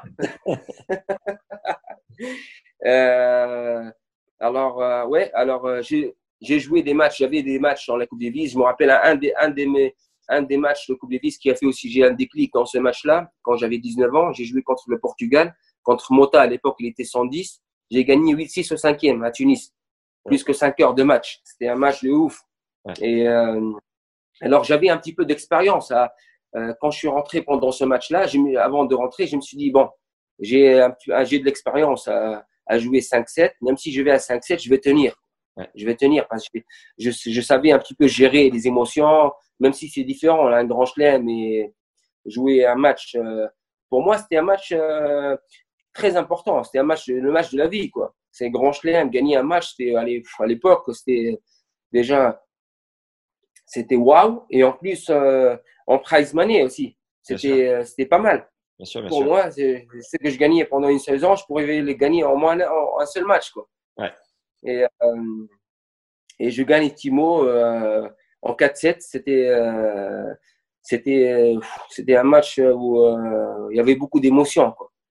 Et, et après, le deuxième match, à l'époque, Mardi Fish, il était 5, 5 ou 6, c'était le numéro 1 américain à l'époque. Et la semaine d'avant, il venait, ou la semaine, deux, semaines avant, ou le tournoi d'avant, il, il, venait juste de gagner Cincinnati. Il a battu Rafa, il a cette semaine-là, il a battu tout le monde. Il était chaud. il est top de sa forme. J'allais jouer, je crois, sur l'Armstrong ou l'H. Mais un des deux. Je, je, crois l'H. J'allais jouer sur le première fois. C'est un terrain comme ça. C'était immense. Je rentre, euh, tout le monde criait, il frappait avec les, avec les, les, avec les pieds sur les gradins. USA, USA. Il y avait, il y avait, encore, moi, je... il y avait des Tunisiens quand même euh, en supporter Ouais, il y avait quelques Tunisiens. Il y avait euh, surtout, il y avait un Tunisien, je me rappelle, il disait CAB, CAB, c'est le club de mon, de mon, de Bizerte, c'est le foot, c'est le club athlétique Bizerta. Il écrit CAB, CAB, il portait le, t-shirt et, et euh, je me rappelle très très bien d'un truc incroyable parce qu'on est sous les grades, sous les, sous les gradins. Et les gens, ils, là, ils, frappent avec leurs pieds sur les gradins. Et incroyable, je sentais que j'étais un gladiateur. Comme si euh, je regarde le film Gladiateur. Les gens, ils frappaient là et en bas. Tu savais pas qu'est-ce qu'il y avait dedans. Tu vas rentrer dans, comme si tu vas rentrer dans l'arène. Et c'était, c'est le numéro un américain. Tout le monde l'attendait. Et c'était pour moi, c'était, j'étais, j'étais tendu, c'était stressé. J'allais jouer, je savais pas. C'est comme un, un, grand terrain. Il y avait, euh, alors, mais bon, c'était une, une, bonne expérience. C'était. Euh, c'était. Pardon? Tu fais 4-7 euh, J'ai battu Timo 4-7. Euh, le match fiche, je crois que c'est 3-7. Ou peut-être 4-7. Je crois 3-7, 3-7, 3-7. 3-7. Mais j'ai fait un, je crois le, troisième set, je crois que j'ai fait un très très bon set. Le premier, j'étais vraiment tendu, j'étais un petit peu perdu, j'avais pas de repère. Euh, déjà, le terrain, il est immense, il est grand. Le recul, le, le terrain, ça, ça rebondit pas pareil. Euh, tout était pareil, quoi. Et euh, ça change tout, surtout euh, top 10 direct. Et euh, américain, il joue à la maison, vraiment. mais bon, après, je, petit à petit, je commençais à entrer dans le, dans le match. Mais bon, c'était trop tard. Avec l'expérience qu'il avait et, la confiance qu'il avait, surtout à ce moment-là, j'aurais pu, je pense, beaucoup mieux faire. Mais bon, il était en confiance. Alors, il, il gérait super bien le match. Est-ce que tu sens qu'à ce moment-là, c'est ce qui te lance vraiment dans le très haut niveau? Là, là euh, oui. Et là, j'ai senti que euh, il y avait une, une, bonne cartouche à jouer. Il y avait quelque chose à jouer parce que déjà, tu sens, c'est ton rêve déjà de qui, presque tu vas le réaliser. Je, je, rêvais toujours de rentrer de n'importe quel joueur, c'est d'arriver dans les 100. Ouais. Les 100, c'est toujours l'objectif de tous les joueurs. L'objectif presque il est atteint. Et là, j'avais j'avais de motivation parce que tu vas tu vas rentrer dans les 100, tu vas aussi, euh, tu commences à, à, gagner ta vie, tu commences à, à, à sentir que tu gagnes euh, de l'argent. Ça aussi, c'est une, une, une, bonne motivation. Ouais. Et, et, surtout une motivation que j'ai eue des, euh, des Tunisiens ou du monde arabe, on va dire. Surtout ça. C'est les gens, ils, ils commencent à je commençais à devenir très connu en Tunisie. Les gens, euh, ils regardaient mes matchs à la télé, à Bein, Eurosport, sur, euh, alors, euh, la motivation des gens, le, le, le, support des gens me donnait de la motivation interne. Bien sûr. Ça me, ça me, de faire mieux, de faire euh, chaque jour mieux, de gagner. De, euh, Aujourd'hui, je veux les Open, je veux jouer Roland, je veux jouer les Open, je veux jouer l'Australie. Tout ça, euh, j'avais une motivation et jusqu'à que j'ai fini top 100. Ouais. J'ai fini, je me rappelle, top 100 cette année-là et l'année d'après, c'était la même année la même année où, ouais, c'est ça, la même année où j'ai fait aussi euh, euh, quatrième tour, je crois, à, à, Shanghai, à TP1000, je crois. Là où euh, je bats Donald Young euh, au fin d'année. Après, j'ai fini top 100 avec ça. Okay. Et euh, je bats Donald Young. après, je me rappelle, Fronini, il a perdu sur un Chinois. Alors, j'ai battu les Chinois. Alors, ce troisième tour, ça devrait être. Et après, je perds, c'est Jules Simon. Je me rappelle de ce tournoi-là. Je crois, je suis pas sûr, mais je crois que c'est cette année-là je crois. Et euh, si cette année-là, c'était l'année d'après. Mais en tout cas, j'ai gagné aussi le Challenger de Genève. Je me rappelle très très bien à la fin d'année. Ouais. Et euh, euh, battu de très très bons joueurs ce tournoi-là aussi. J'ai gagné, je l'ai gagné deux fois chez Challenger. J'ai battu de très très bons joueurs. C'est des challengers très très forts. fin d'année, comme il n'y avait pas beaucoup, il y avait pas beaucoup de challengers, c'est la semaine avant Bercy. Alors, euh, alors tout le monde participe, tu vois, pour jouer plus de matchs fin d'année, soit les joueurs qui veulent gagner plus de points ou les joueurs qui jouent pour les pour euh, pour maintenir dans les 100 ou les joueurs qui veulent rentrer dans les 100 pour maintenir euh, pour jouer les euh, l'Australie Open table finale. Il y avait ou les joueurs qui défendaient des points. Alors euh, et, et c'est là ça ça fait le déclic. cette année-là, j'ai aussi c'était très important parce que j'ai fait beaucoup de matchs. Ouais. J'ai eu beaucoup, beaucoup de victoires, mais surtout beaucoup, beaucoup de matchs. Alors, j'avais des, beaucoup de matchs dans les, dans les jambes. Alors, physiquement, j'étais beaucoup mieux. Je pouvais résister à plus. J'avais beaucoup de matchs, des, des matchs de 3-7, des matchs de 5-7, des matchs de. de, de j'avais du, du punch, j'avais de la, la, motivation. Et euh, l'année d'après, j'ai commencé à faire. Euh, j'ai fait une bonne préparation. Ouais. Très bonne préparation. Et, et de là, en Tunisie, ouais. Et, et, de là, vraiment, ça a commencé le, le, le, haut niveau. Avec un staff tunisien. Et là, ça a vraiment commencé. Euh, euh je sentais, euh, en plus, le, le plaisir, c'était de sentir la progression. Ouais. Ça, ça aussi, quand tu sens la, tu sens la progression, euh, c'est là aussi tu prends de la, de, de, du plaisir et de la motivation. Quand tu sens que euh, euh, techniquement, il y a une progression. Là, tu sens le coup droit qu'il a progressé tu sens au coup droit. Il y, a, toujours quelque chose à progresser. Même aujourd'hui, c'est ça aussi qui, qui te laisse l'envie de jouer. C'est de, de, que tu progresses dans quelque chose, des, dans des endroits où c'était moins bien qu'avant. Et tu sens ça. Et, parce, le tennis, c'est un sport, bien sûr, j'aime ce sport. Mais vraiment, c'est un sport, pour, surtout pour les débutants, je pense c'est un sport qui est un petit peu ennuyant. Parce que de, de refaire le même geste, le même geste, le même geste, ok, pour taper, euh, pour des gens prennent du plaisir comme ça, faire des points, c'est sympa. Mais pour euh, un joueur qui, euh, qui, fait des paniers, il fait refaire des revers, des revers, ça passe pas, ça passe pas, il, il, doit refaire. Et il se réveille le lendemain pour refaire, refaire, refaire. C'est un petit peu ennuyant. Là, ce qui est fort, c'est trouver comment prendre du plaisir à faire ça. Ouais. Et c'est ça, ce qui me maintient le plaisir, c'est la progression. C'est que tu sens, toi, tu te, quand tu rentres à la maison, tu te dis, allez, là, oh, là le coup droit, là, Là, j'ai fait ce mouvement-là, je l'ai pris un petit peu, je lui ai donné un petit peu d'effet.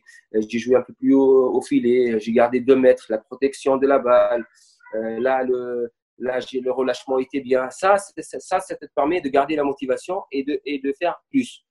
Et chaque fois que tu gardes la, que tu améliores des choses, tu prends confiance, sans sentir aussi. Tu prends confiance, tu prends, tu te sens plus fort par là, par là. Et après, avec une préparation physique partout, bien sûr, tu sens que es, euh, tu fais de la muscu, plus fort, euh, tu fais un petit peu tout. Et c'est ça ce qui m'a aussi donné quelque chose pour après, pour les, les saisons, les saisons d'après. C'est toujours garder et, et, euh, et, de, me, de me surpasser surtout. Ton coup naturel, c'est le coup droit, évidemment Ouais, c'est le coup droit. Et comment tu as fait progresser ton jeu du coup? Comment est-ce qu'il a évolué pour devenir vraiment le, le meilleur possible? Bon, j'avais un coup, euh, j'avais un coup droit. Déjà, j'avais le coup droit qui était mon arme. J'ai, je faisais, euh, je faisais tout. Alors, euh, j'avais le revers qui était beaucoup moins fort, mais ouais. j'avais beaucoup moins fort en deux mains, mais j'avais un atout, c'était euh, c'est le revers à, en slice.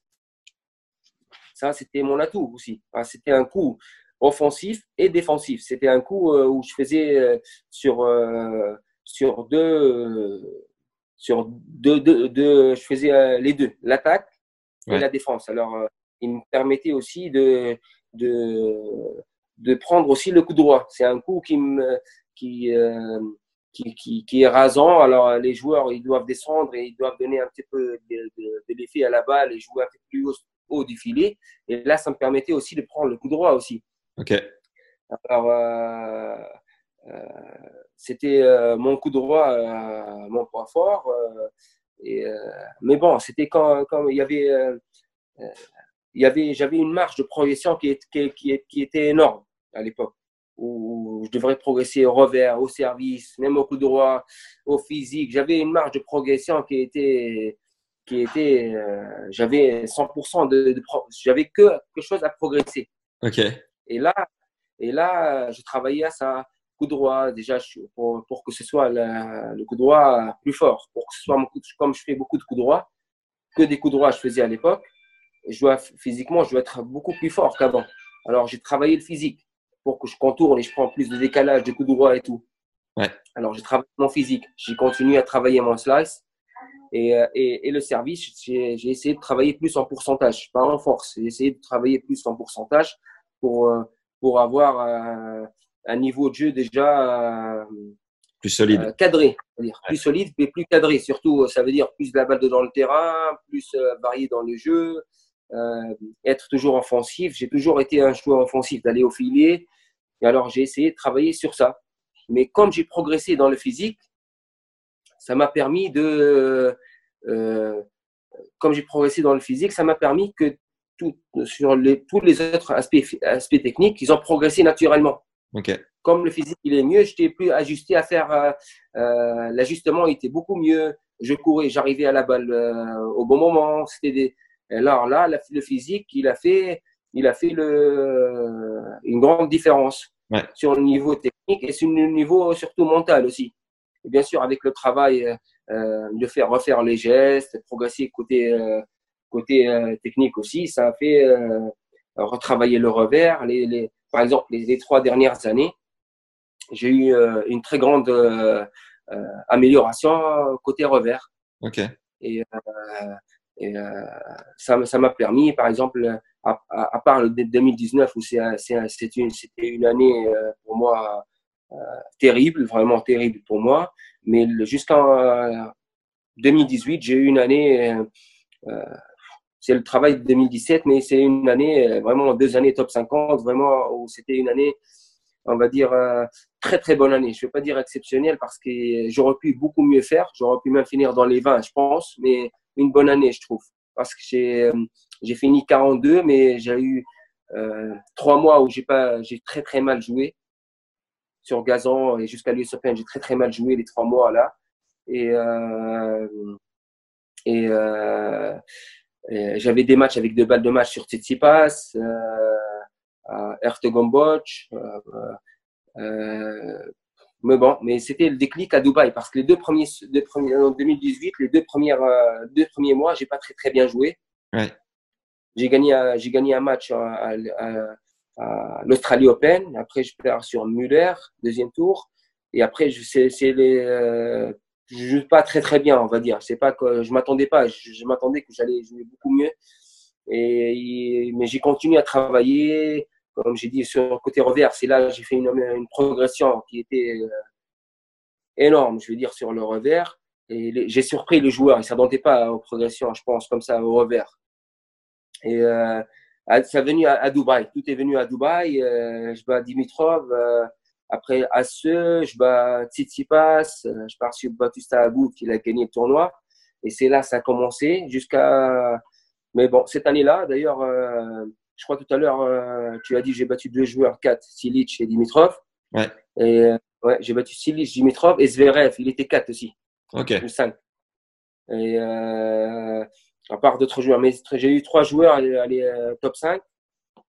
Et cette année-là, je fais aussi demi à l'US Open en double. Les, c'était c'était c'était fou ce double là parce que d'habitude je fais pas de double c'est très rare je fais quelques doubles. Mais euh, euh, Radou il, me dit Malek tu veux tu fais tu veux te faire un, on se fait un double à, l'US euh, je lui dis oui ok allez on se fait un double. Alors on s'inscrit on rentre pas. On est euh, premier alternate. On est on n'est pas rentré dans le tableau on est un premier alternate. Alternate c'est s'il y a une paire qui se retire là tu rentres c'est ça? C'est ça. S'il y, a une, s'il y a une paire qui se retire, nous, on rentre. On est les premiers euh, dans la liste d'attente. Ouais. Liste d'attente. Liste d'attente. Liste d'attente. Ouais. Et euh, on rentre. Et ben, euh, et euh, on, on, le double, il commence tout, tout le temps jeudi, mercredi, jeudi, vendredi, le premier tour. Ouais. Même des fois samedi. Et nous, on a perdu. On Radou, il a perdu en simple. Moi aussi. alors, on se dit, bon, c'est pas mal. On est à New York, c'est une belle ville aussi. On fait le double. On se lâche. Euh, c'est aussi un bon entraînement pour, pour progresser côté filet, euh, le retour, euh, faire des services, pour préparer le circuit asiatique.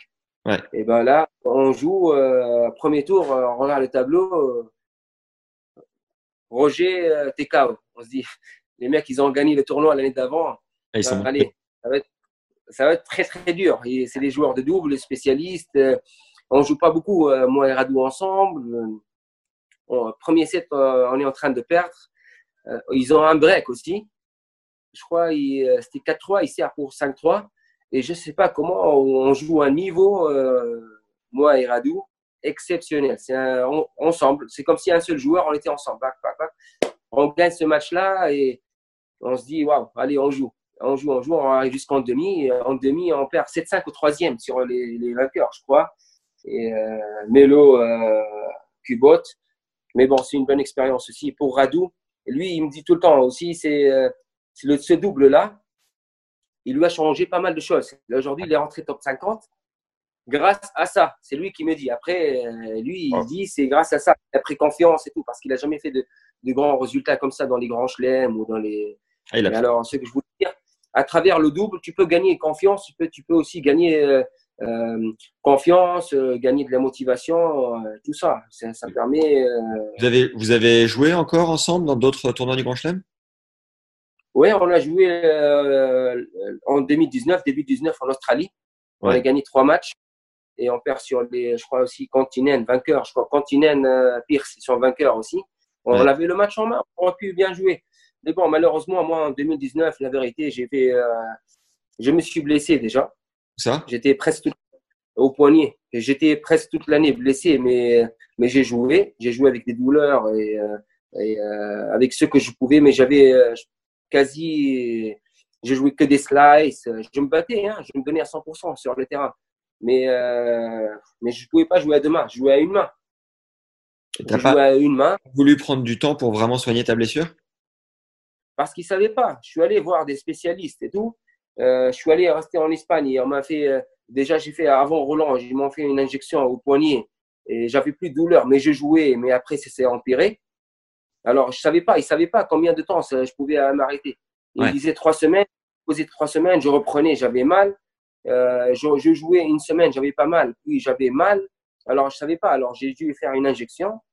Et après, j'ai fait une, euh, j'ai fait euh, à Barcelone, euh, j'ai fait une euh, PRP et ça allait beaucoup mieux. Euh, C'était à la fin de l'année. PRP, c'est pour euh, Infiltration, infiltration ouais, c'est ça. Ouais. Et, euh, euh, mais bon, c'était à la fin de l'année quand je voulais reprendre, c'était très très dur. J'ai- pas vraiment joué de match, vraiment, comme comme, euh, comme il fallait. C'était très dur. En plus, j'ai fait des mauvais des mauvaises décisions que je devrais pas faire à, à, cet âge-là et avec mon avec l'expérience que j'ai changé de raquette.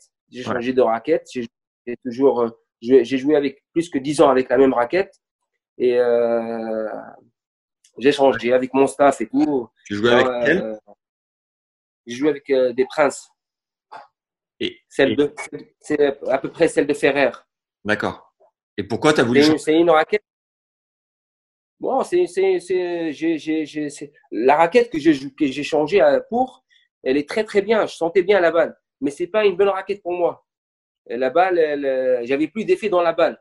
Ouais. Euh, C'est pour les joueurs ou, euh, plus en force, c'est plus les joueurs qui, qui jouent avec cette raquette-là. Moi, la, la que j'avais, elle me donnait beaucoup d'effets. C'est une raquette, euh, déjà, ils la font plus, ils la faisaient plus. Ouais. C'est pour ça, il y avait plein de joueurs qui avaient, il y avait Granollers, Saldorar, Ferrer, euh, il y avait plein de joueurs qui, qui jouaient avec cette raquette, ils ont changé. euh, C'était pas le bon, c'est pas la bonne décision de changer avec cette raquette, D'accord. de changer de raquette. Et moi, euh, au début, eux, ils ont changé plus tôt. Moi, je voulais pas changer de cette raquette-là. Et, mais bon, euh, j'étais convaincu avec mon équipe et tout, on m'a convaincu, c'était une bonne raquette et tout. Alors, alors j'ai changé. Et, euh, mais bon, après, ça- tu sais, tout ça vient ensemble. Après, la raquette, les blessures, tout ça vient ensemble. et, C'est ça qu'aujourd'hui, ouais, tu es 261e joueur mondial. Et c'est un petit peu pour ça, au final, que tu es, que es redescendu? Ouais, c'est ça, ouais, c'est ça, en 2010. Même si, euh, jusqu'à la fin, jusqu'à l'US Open, j'étais encore top 100. Ok. Jusqu'en août, septembre, j'étais encore top 100. C'est parce que j'avais des points après à défendre, j'avais beaucoup de points à défendre. C'est les points de, j'ai fait au, à, Pékin, la TP 500, j'ai fait quart de finale l'année d'avant. Ouais. J'avais euh, quart ou demi à, à Chengdu aussi, la TP 250. J'ai fait euh, 100, euh, je crois, euh, Paris-Bercy, 160 points, je crois, à défendre. Et j'avais un challenger, un vainqueur. Euh, en, trois, en deux mois ou trois mois, j'avais j'avais 600 points à défendre. Ouais.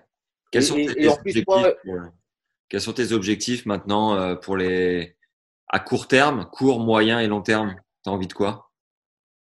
Déjà là, m'entraîner, ne pas prendre du poids, déjà m'entraîner bien et tout. J'espère que euh, là, nous en Tunisie, là, ça, par rapport aux autres pays, quand je regarde les stats et tout, on est dans notre situation, elle est beaucoup mieux que d'autres pays. Le gouvernement, il est en train de faire vraiment un très grand travail avec, euh, avec les, médecins, les médecins. Euh, ils sont très compétents en Tunisie. Ils sont en train de faire vraiment, c'est comme les, c'est les soldats aujourd'hui pour notre sécurité. C'est eux. Ils sont en première ligne. Ils, vraiment, ils sont en train de faire un, un effort qui est, qui est vraiment imaginable là, pour que nous, qu'on soit bien. Alors, notre partie, on essaie de faire, euh, d'être confiné à la maison. Écouter ce que eux ils nous disent de faire, on essaie de le faire au maximum, le mieux, le mieux. Alors, euh, malheureusement, on peut pas sortir. Alors, je suis obligé de m'entraîner sur la terrasse. Ouais. Euh, quelques jours, je vais descendre, je pense, dans mon parking et je vais commencer à taper la balle. Comme ça, un peu de sensation en moi et euh, mais bon, je vais essayer de continuer à faire un petit peu des exercices aussi hein, de, avec le matériel que j'ai pour garder ma forme. Et j'espère euh, revenir euh, le plus tôt possible dans les 100 premiers au monde, j'espère. C'est mon objectif. Est-ce que tu gardes un rêve à accomplir, quelque chose, de, quelque chose qui t'anime vraiment, que tu adorerais faire dans ta carrière? Euh, dans, dans la vie, c'est comme ça. Chaque, chaque, chaque période, comme je, avant, je, euh, j'avais, j'étais motivé pour entrer dans les 100 ou 50 où je voulais participer. Alors avec l'âge, avec pas mal de choses, c'est la motivation, elle est différente. C'est pas la même motivation. L'expérience, c'est pas la même. Euh, il faut euh, à chaque temps, à ce moment, il faut le vivre. Comment il faut le vivre Il faut savoir comment le prendre, d'où commencer aussi. Euh, et, chaque, euh, avec chaque euh, moment dans la, dans la vie, on a un challenge tout le temps. Hmm. On trouve chaque, à chaque fois un challenge. Aujourd'hui, j'ai un challenge que, que, que, à moi de, de, montrer ce que je peux faire à moi-même. Déjà pour moi, hein, c'est pas pour, pour, montrer aux gens. Déjà pour moi, c'est un challenge. Et, et quand je mets un challenge, euh, d'habitude, je me donne à 100% pour que je réussisse ce challenge-là. J'espère euh, ma santé que ça va très bien et euh, ça, peut, ça peut me permettre de réussir euh, mon deuxième rêve et, et, et, croire encore à mes rêves. Yes. ton tournoi préféré sur le circuit, c'est lequel? Moi, vraiment, j'aime beaucoup l'US Open et l'Australie Open. Vraiment, j'aime beaucoup. Malgré que Roland, il reste aussi dans mon cœur. Mais moi, j'aime beaucoup les tournois parce que ces deux tournois-là, parce qu'ils ont euh, une ambiance qui est. Euh, j'aime beaucoup les night sessions, euh, l'ambiance du soir, toute la journée. C'est 24 heures, le club, il est animé. C'est, on joue à, partir de 11 heures, les gens ils rentrent à 9 heures du matin ou 10 heures du matin, ils regardent les entraînements, les échauffements des joueurs, ils regardent les matchs. Ils, regardent les matchs surtout dans, dans, les petits terrains. Les gens qui ne savent pas, c'est les matchs dans les petits terrains, il y a beaucoup plus d'ambiance que les, dans les grands terrains, je pense il y a des, des les mecs qui se battent comme des euh, ils se battent entre eux. Le niveau il est à peu près le même. Alors euh, il y a des matchs qui sont à 5-7 on regarde des matchs des top en plus tu peux regarder sur deux terrains. Tu vas à l'autre terrain tu regardes tu reviens. C'est euh, c'est en plus les night sessions aussi c'est les gens ils sont ils sont là ils sont en train de dîner ils sont en train de boire ils sont en train c'est festif quoi. C'est l'ambiance ils sont en famille, alors c'est fait, c'est différent. La musique, il y a des, des, concerts, il y a des DJ, il y a aux alentours du club. Alors c'est, en plus c'est des tournois, il y a beaucoup d'histoires. C'est, euh, c'est en fait, il y a, il y a par exemple l'Australie a une autre animation entre la ville et, et, le tournoi. Il y a un pont qui, part, qui passe directement de Melbourne, qui passe, passe directement jusqu'au club. Alors il y a, c'est euh, tout est animé, tout est magnifique entre, entre la ville et le tournoi. C'est comme si la ville, elle est dans le tournoi. C'est ensemble. Les fusion, toute la ville, elle est en. Ouais. C'est ça, c'est la fusion. Les clubs, tu vas partout dans les, dans les, les restos, les bars, les trucs. Il y a des, les matchs de tennis, il y a les balles de tennis, il y a des raquettes partout, c'est la décoration. Pareil aussi Wimbledon, mais c'est les grands chelems, c'est toujours quelque chose de spécial. Quoi. Ton meilleur pote sur le circuit? Moi, j'ai toujours, euh, je suis, vraiment, je suis bien avec tout le monde. La plupart des joueurs, je suis bien. Avant, j'étais très proche de Buka quand il jouait. Euh, avant qu'il a, a eu son accident, mais euh, j'étais proche de lui. Et bon, je m'entends avec la plupart des joueurs. Tu vois, on est très bien. Avec Radu, on s'entend très, très bien aussi. avec Marcos, avec plein, plein, plein de joueurs. Novak aussi. Marine, Marine aussi, euh, Silic, euh, on est très très potes. Euh, avec Goran, on rigole. Ivanisevic, on rigole beaucoup aussi, très beaucoup aussi. Et j'ai eu une, une, bonne expérience dans ma vie où j'ai fait l'IPTL à l'époque, International Premier League. Ouais, en Inde. ouais, la première année, on a fait que dans mon équipe, c'était 4, 4, euh, quatre équipes. Et dans mon équipe, il y avait euh, Novak, il y avait comme légende Goran, euh, Marin Silic, Zimonic en double. moi, et en fille, il y avait Mladenovic et, et Caroline Wozniacki. Et, on avait une ambiance. C'est une belle équipe quand même. Hein c'est clair. C'était une, bonne expérience pour moi. où j'ai connu euh, surtout euh, Goran et, euh, et, Marine, vraiment devenus très très proches à l'époque, Novak aussi, mais vraiment eux, surtout Goran, parce qu'en 2015, Marine, début d'année, il s'est blessé. Alors le Goran, il était, il était en Australie à l'époque pour faire les tournois des légendes. Et il m'a entraîné. Il m'a entraîné pendant l'Australie Open. j'ai fait trois tours et après j'ai joué Kyrgios, je crois, sur le central. Et alors, je garde des bons souvenirs avec, euh, avec Goran. Et euh, euh, jusqu'à aujourd'hui, on est très proches, on se parle et tout. Qu'est-ce que tu as appris particulièrement avec Goran? Qu'est-ce qui t'a transmis? Goran, surtout les entraînements, vraiment, quand je me suis entraîné avec lui et Marine, waouh, comme ils sont durs. Ils étaient les entraînements très durs. Ils se moquaient de moi. Alors, parce que c'était parce que c'était des entraînements très, très durs, vraiment très, très durs. Peut-être pour eux, ils n'étaient pas durs parce qu'ils ont l'habitude, mais vraiment très, très durs. Les entraînements, surtout les deux semaines là à l'IPTL, quand j'ai fait, je m'entraînais avec eux. C'était très, très dur. De Goran, il entraînait à l'époque euh, aussi. Il jouait les, les, les, jambes comme légende, mais il entraînait Marine. Alors, les entraînements, j'ai suivi, je les ai suivis à la salle, la routine qu'ils faisaient. Euh, pour ça, je te disais, je regardais tout le temps les joueurs qui étaient mieux, mieux que moi. Euh, J'essaie tout le temps de les, de les de regarder, de prendre les choses positives qu'ils faisaient et de, euh, et de prendre cette motivation. Euh, quand tu es, euh, quand es entouré de, de, joueurs qui sont forts ou mieux que toi, là, il faut. Moi, je conseille toujours de profiter d'être bien entouré avec les gens qui sont mieux que nous. C'est toujours parce que c'est de eux qu'on apprend, c'est de eux qu'on progresse. Si tu es bien entouré, tu vas progresser énormément. Soit, c'est pas que tennis, tu vas surtout en dehors du cours. Euh, moi, vraiment, Marine, euh, j'aime beaucoup Marine parce que plein de fois, euh, je lui demande pas mal de fois à Marine, par exemple. Je lui ai demandé pas mal de fois. Pas de, je demande à Marine. C'est une très bonne personne et, et quelqu'un de très sympa. Alors, je lui demande des fois si à côté tactique, soit que des choses. Je lui demande, c'est que euh, c'est un bon gars et, euh, et euh, il aime aider. Alors, hmm. Goran aussi, c'est des gens où j'étais très proche d'eux.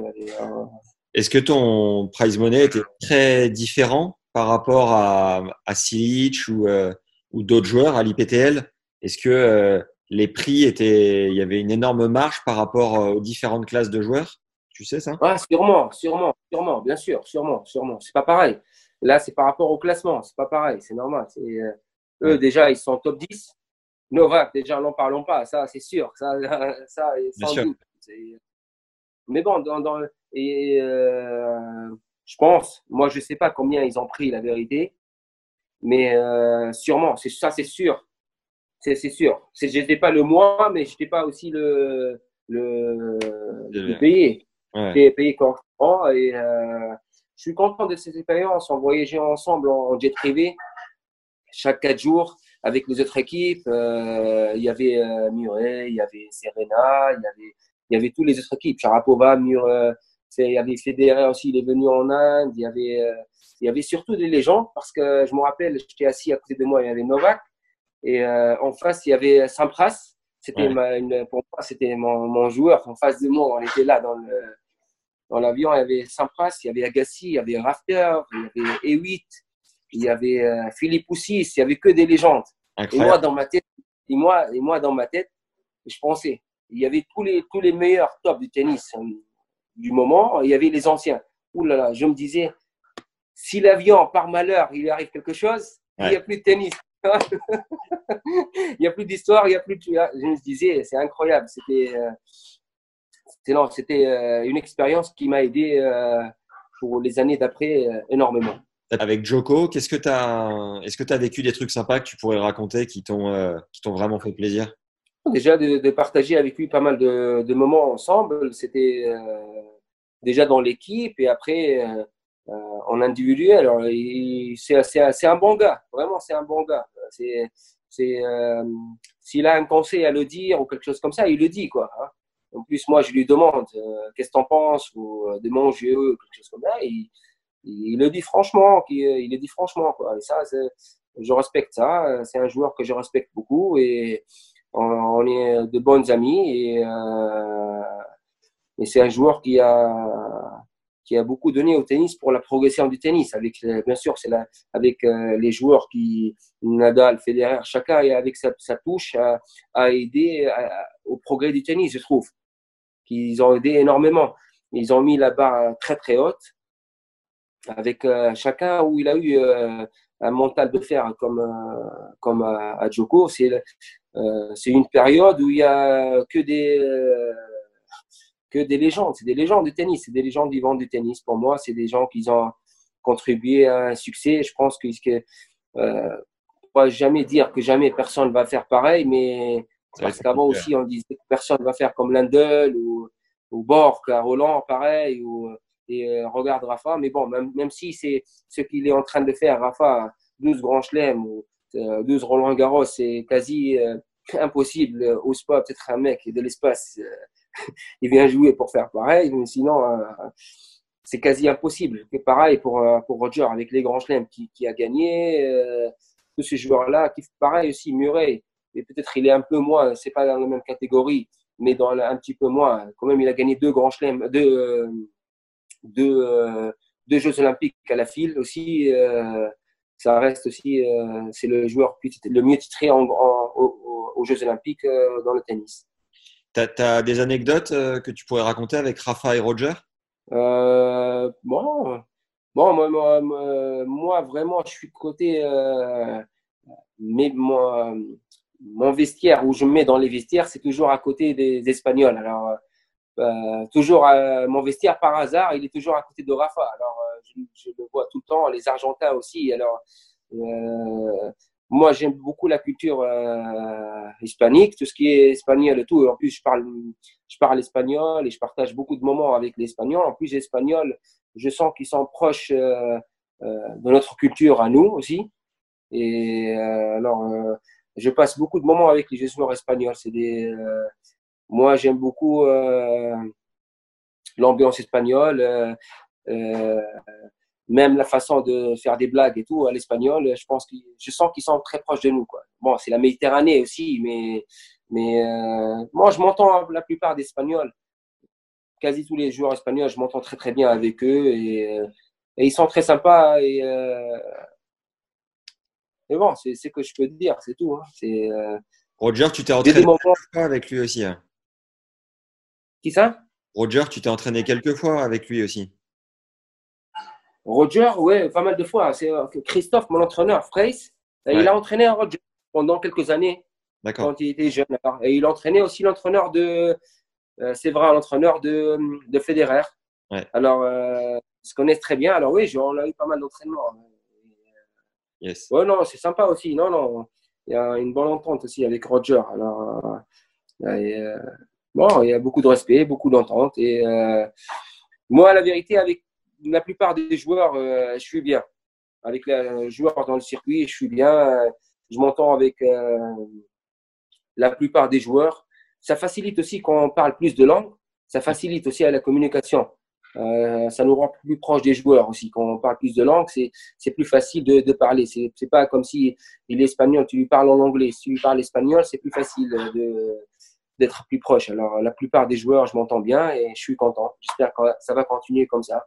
Est-ce que tu peux nous dire ton meilleur souvenir en Coupe Davis? Euh, Mon meilleur euh, souvenir, c'est ce match-là contre le, le Portugal. Ouais. Et, euh, euh, sur Mota, il était 110 à l'époque. Euh, euh, je devrais pas jouer, mais les meilleurs Tunisiens à l'époque, j'étais très jeune. Les meilleurs Tunisiens, ils avaient des problèmes à la Fédé, ils n'ont pas été payés, quelque chose comme ça. Alors, alors on m'a mis, allez, tu vas jouer. Personne ne croyait que j'allais gagner. Là, je rentre, je gagne ce match-là, un match de fou, parce que les sensations, parce qu'on a commencé pendant la journée, on a fini le soir. On a joué 5h30, un truc comme ça. C'est le match le plus long que j'ai joué. Un, il y avait tout. Il y avait l'écran pendant le match. Il y avait tout. Il y avait tout, tout, tout. Les émotions étaient là. Le capitaine s'est bloqué le dos. Même le capitaine s'est bloqué le dos. le capitaine s'est blessé. Eh oui. Eh oui, je me rappelle très bien. C'est la première fois, je crois, qu'ils appellent euh, le kiné pour le capitaine. C'était là. C'est la première fois. C'est énorme. C'est énorme. Et euh, mais c'est que surtout, ce que je me rappelle, euh, après avoir fini le match, Ouais. C'est bon que j'ai eu des crampes partout. Et euh, je rentre à l'hôtel. Il n'y avait pas de l'eau chaude. Ah oui, il n'y avait pas. Alors j'ai dû prendre euh, un bain. J'ai fait un bain froid. Je pouvais, le lendemain, je me suis réveillé. Je ne pouvais pas marcher tellement j'ai euh, j'ai pas l'habitude de faire un match de, presque 6 heures, 5 heures et demie de match. Je n'ai pas l'habitude. Alors j'étais KO. Et le lendemain, j'ai dû faire le double hein, aussi. J'ai fait le double le lendemain et le, et le match d'après. J'ai fait trois matchs. Euh, bon, aujourd'hui, j'ai pris l'habitude de faire trois matchs en Coupe Davis parce que ça fait des années que, que, que je fais tout le temps trois matchs. Alors, euh, et ça me permet aussi de renforcer mon physique et de préparer les grands chelems avant quelques mois. Et l'ambiance était complètement folle. C'était en Tunisie, c'est ça?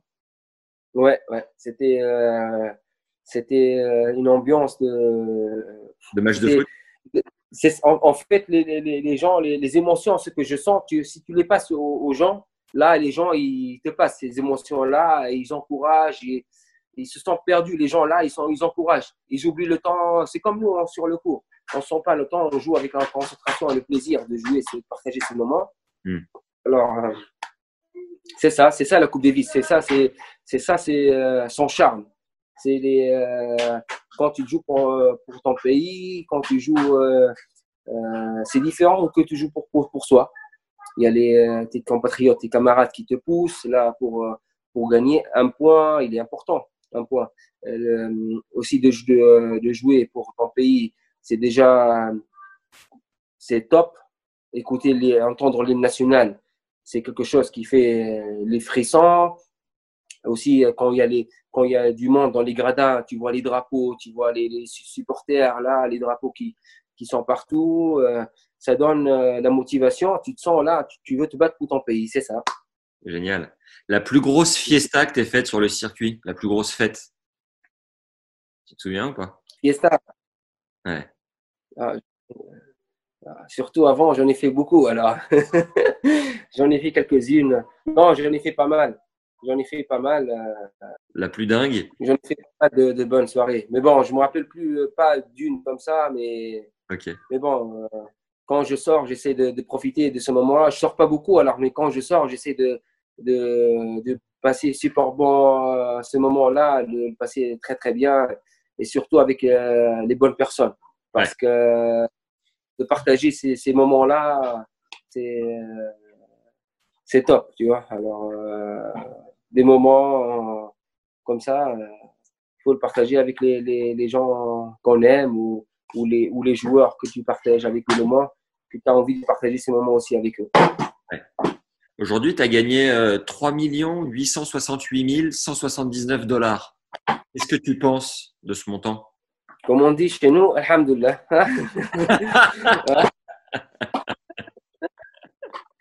Hein? Merci, au bon, merci au bon Dieu. Hein? C'est comme, on dit chez nous. C'est tout. Il n'y a pas de. non, il n'y a pas. Y a pas c'est c'est moins que beaucoup d'autres. C'est c'est pas c'est pas moins que d'autres personnes. C'est pas beaucoup plus que d'autres personnes. Euh, Alhamdoulilah, c'est tout. Je peux, je peux rien dire. Combien te coûte une saison en moyenne?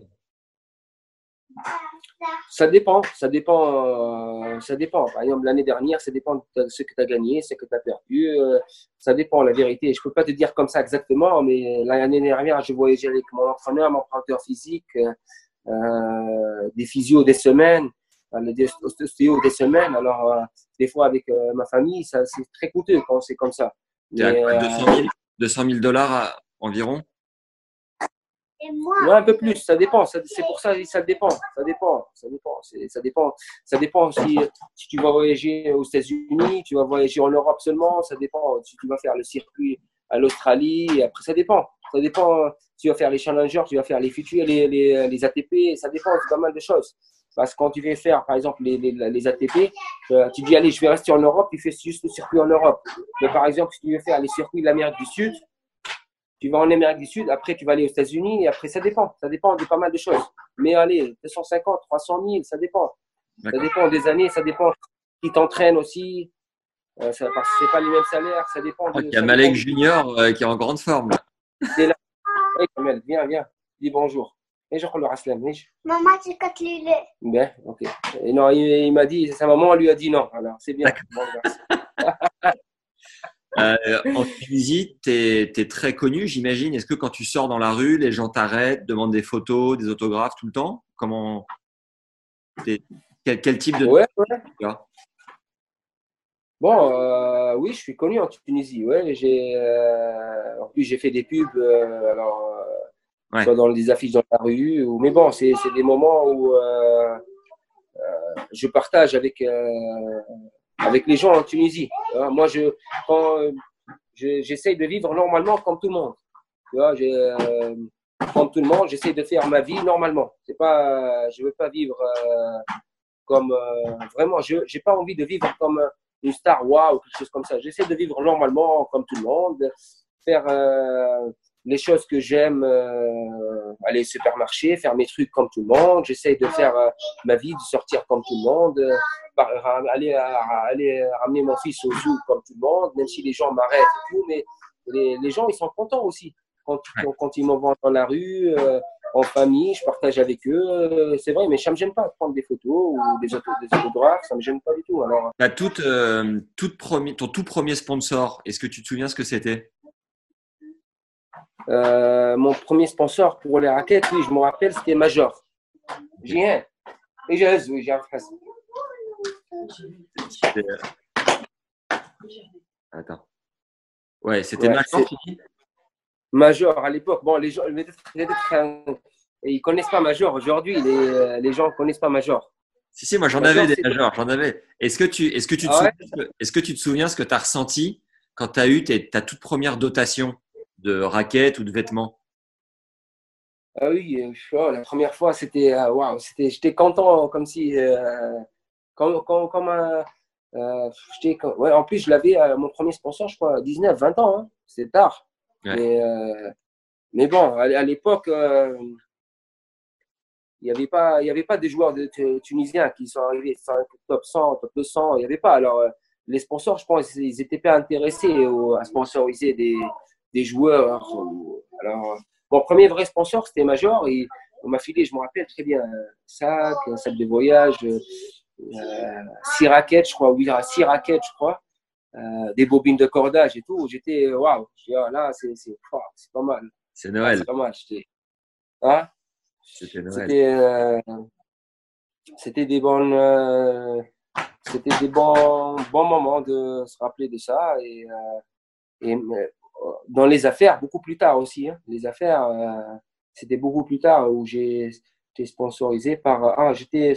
Avant, oui, j'avais une marque tunisienne, c'était Atletica. Ouais. Euh, c'est pas mal, mais après, après euh, je suis resté pendant quelques années avec Puma. J'étais le seul joueur à jouer avec Puma. Même Puma, ils ont arrêté le tennis à l'époque. Et, et moi, j'étais avec Puma et ils me faisaient des affaires pendant, je crois, six ans, j'étais avec Puma. J'ai joué avec des marques. Euh, après, j'ai joué avec Kappa aussi. Ouais.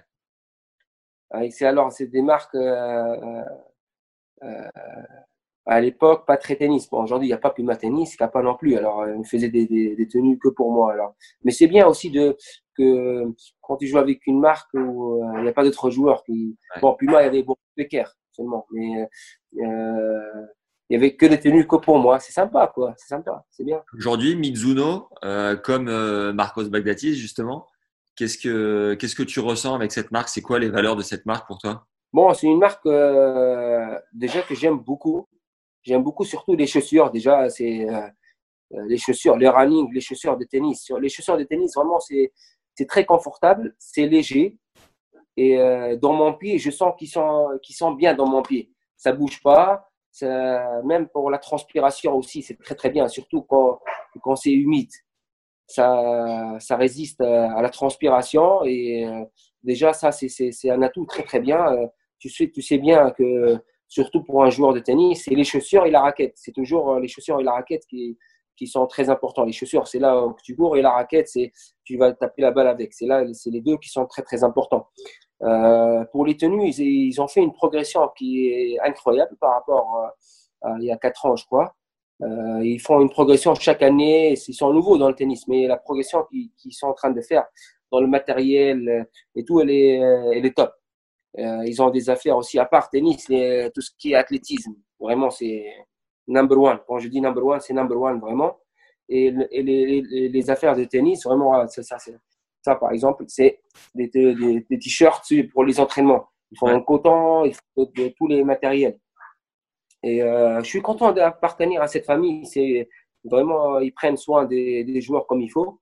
Il y a Marcos, il y a Coach Schreiber, il y a, il y a Karlovic. Euh, mm, bon, ces, ces joueurs-là qu'on a signé euh, presque en même temps le contrat. Alors, les contrats, alors c'est c'est une bonne famille, je trouve. Marco sympa. Et en contrat jusqu'à quelle année? Jusqu'à fin 2020, cette année. Ok. Et ça, tu passes, tu as besoin de combien de paires de chaussures par an? La vérité, ça dépend. Je reviens aussi, ça dépend parce que ça dépend des joueurs. C'est moi, je joue plus sur dur, alors je consomme plus de chaussures. Il y a les joueurs qui jouent sur terre, ils peuvent en consommer un peu moins. Euh, sur gazon, bon. En moyenne, en moyenne, t'en passes combien par an? Moi, je ne peux pas te dire comme ça en, en, un an, mais je peux te dire, par exemple, euh, chaque deux semaines et demie, chaque deux semaines, chaque deux semaines. Tu changes toutes les deux semaines. Ouais, ça dépend. Quand je joue beaucoup, par exemple, en tournoi, en tournoi, c'est différent. Si je fais des matchs, par exemple, de 5-7, c'est différent. C'est différent. Si je fais plus de matchs et tout, c'est différent. Ça peut tenir. Euh, mais bon, en, grand chelem, je n'utilise euh, pas une seule chaussure. Je prends trois, trois chaussures, quatre chaussures, je les utilise en même temps. Ouais. Je change. Pour la transpiration, quand on se transpire, euh, l'été, il fait très très chaud, alors et on doit changer. Ouais, c'est 15, 15, 20 paires euh, par an, quoi, à peu près.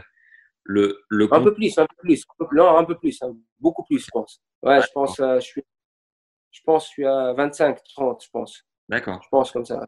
Je pense, je pense comme ça, ou peut-être, je sais pas, peut-être plus. Ça dépend de la surface. Les, les contrats euh, textiles et raquettes, ça représente quel pourcentage? De ton, de tes revenus annuels 15, 20, 30% Tu sais à peu près?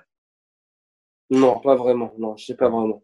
Ça dépend aussi des objectifs aussi, parce que c'est des contrats, euh, c'est des contrats aussi euh, de, avec les résultats aussi, des, contrats objectifs quoi aussi, aussi. Alors ça dépend. Tes réseaux sociaux, euh, tu as une belle communauté parce qu'évidemment, euh, tu es le meilleur joueur de l'histoire tunisienne. Et euh, c'est toi qui les gères ou tu passes par une agence? Comment tu fais? Moi, j'ai toujours fait tout, tout, tout seul. Même Vraiment. C'est toi qui fais tout seul? Euh, Facebook, euh, moi, je rentre, mais je suis, je suis pas très très actif, la vérité. Je suis pas très actif sur les réseaux sociaux, mais je devrais en faire un peu plus pour que les fans me suivent un petit peu. Euh, Instagram, oui, c'est moi qui m'en occupe. Alors, je mets de temps en temps des vidéos, mais je devrais faire un peu plus. Mais, mais bon, ça pourrait être, je pourrais avoir plus de nombre de, de followers sur, sur les sites de, sur les réseaux sociaux. Mais bon, je suis euh, parce que même même dans les médias tunisiens, ils me demandent pourquoi je suis pas très euh, pas très euh, actif sur les réseaux sociaux ou, ou même sur les télés, sur les plateaux télé, je suis invité, mais j'y vais pas trop trop. Aujourd'hui, peut-être j'ai le temps comme ça, mais bon, d'habitude, je rentre pas beaucoup en Tunisie. Alors, le, temps que je suis en Tunisie, je préfère le passer avec ma famille et profiter avec ma famille. Je rentre à Bizerte et, et profiter avec ma famille. Et en plus, le temps de m'entraîner et le temps de profiter de, de, de, de, ma famille, ça me laisse pas beaucoup de temps de, de faire d'autres choses. Alors, le, reste, j'essaie de faire voir un petit peu mes amis. Je les vois pas beaucoup comme avant, mais, mais bon, c'est un choix. C'est comme ça. C'est le, le, meilleur conseil qu'un coach t'ait donné, c'est lequel? C'est euh, croire en toi, Malek. C'est de croire en moi de croire à mes capacités, de croire à ce que j'ai comme potentiel. Et toi, si tu avais un joueur de, de 10, 12 ans devant toi qui rêve de devenir professionnel, tu lui dirais quoi? Il faut, euh, il faut rêver, parce que sans rêve, on ne peut pas arriver à quelque chose. Et sans travail, on ne peut pas arriver à, ce rêve-là.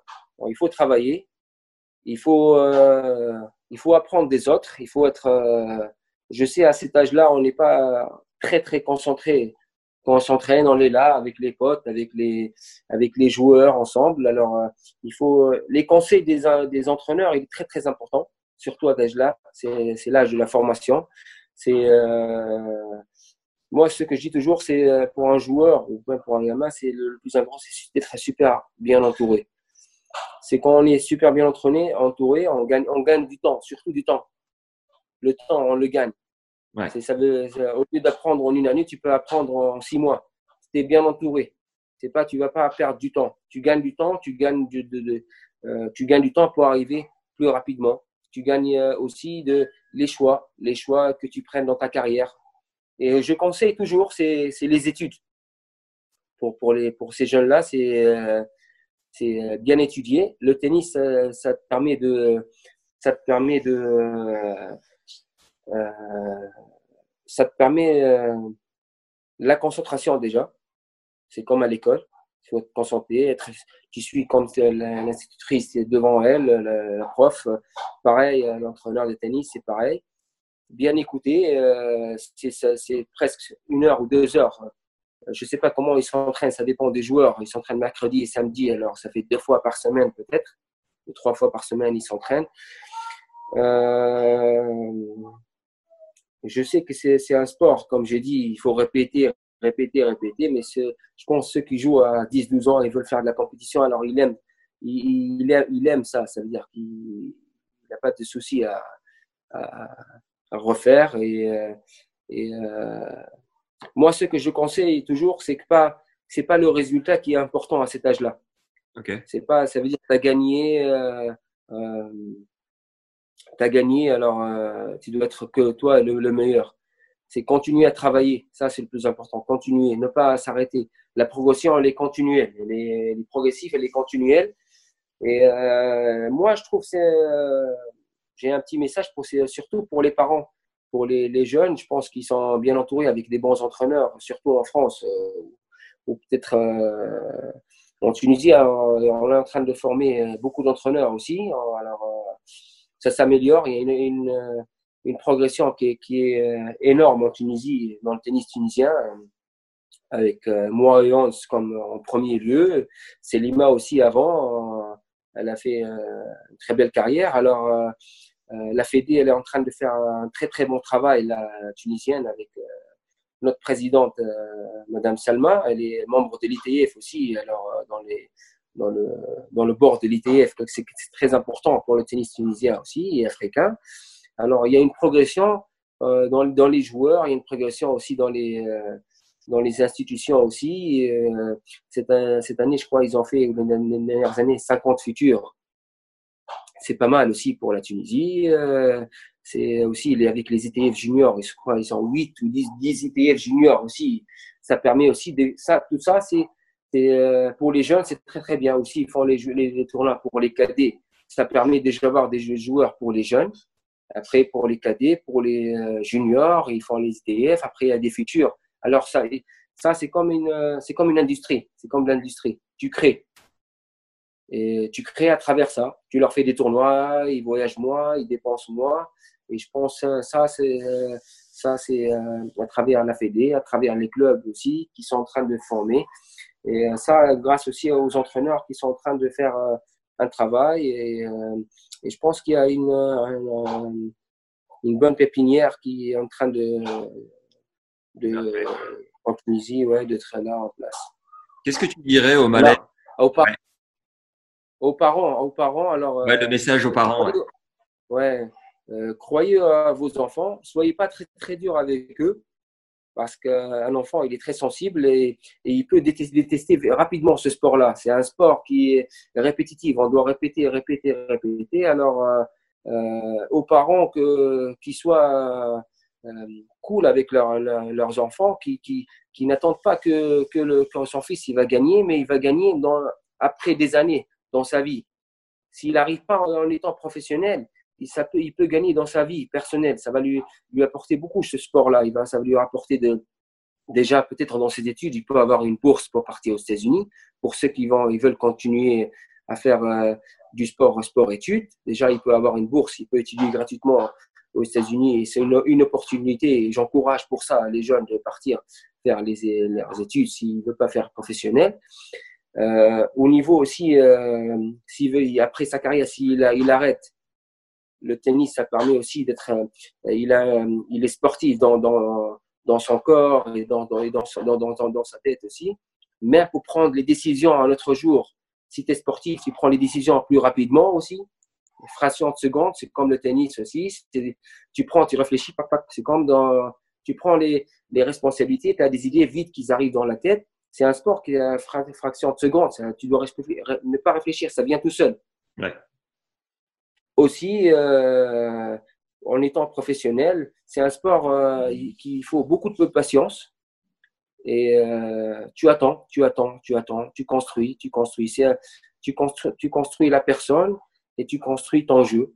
Et euh, c'est comme dans la vie, tu es, en train de construire quelque chose pour préparer ton futur. C'est comme ça le tennis. Chaque jour, tu prépares, tu prépares, jusqu'à un jour, tu construis où tu arrives, où tu, où, où tu veux arriver, où ton objectif, où euh, euh, l'autre il travaille chaque jour pour devenir architecte, l'autre, toi aussi pareil, tu travailles chaque jour pour, pour arriver à, à, tes rêves et, et réussir.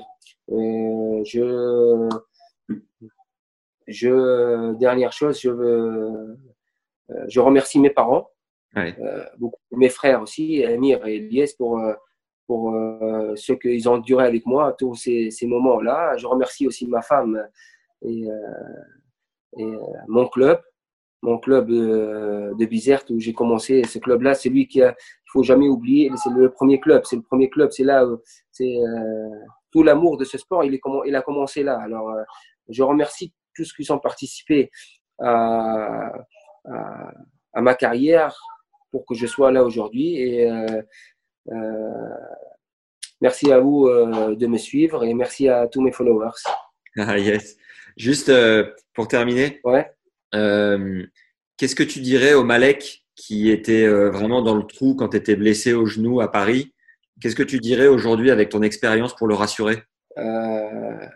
N'aie pas peur, et toujours foi en toi, comme, euh, euh, comme on, m'a enseigné dans notre culture, c'est euh, comme m'a dit mon entraîneur aussi, crois en toi et en foi, fais-toi fais-toi plaisir sur le cours. c'est ça le plus important. Et foi à ce que tu fais. ne baisse jamais les bras et nous donnons un proverbe chez nous, euh, c'est que de ne pas jamais baisser les bras. Un jour, ça va, ça va venir. Euh, crois, crois à ton potentiel.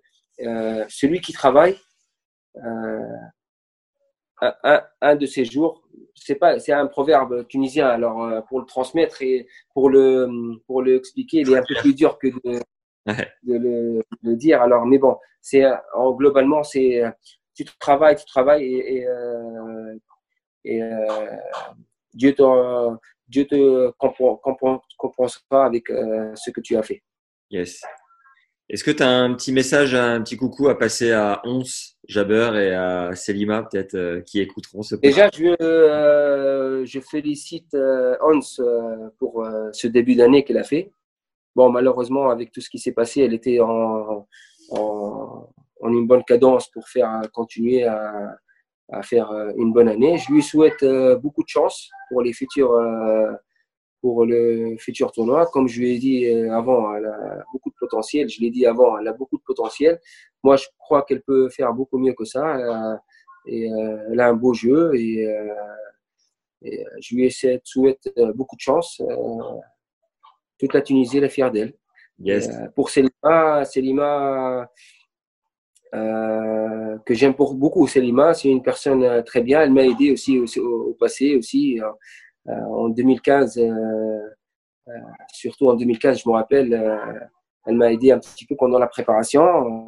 elle a beaucoup d'expérience, Selima aussi. Elle m'a aidé aussi, elle m'a conseillé quelquefois aussi. je me rappelle très très bien aussi à, Doha aussi avec Fabrice. J'ai demandé aussi à, Fabrice.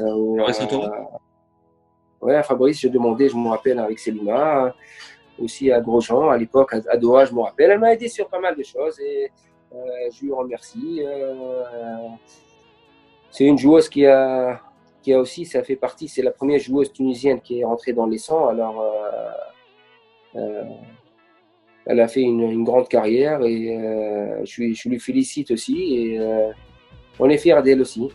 Yes.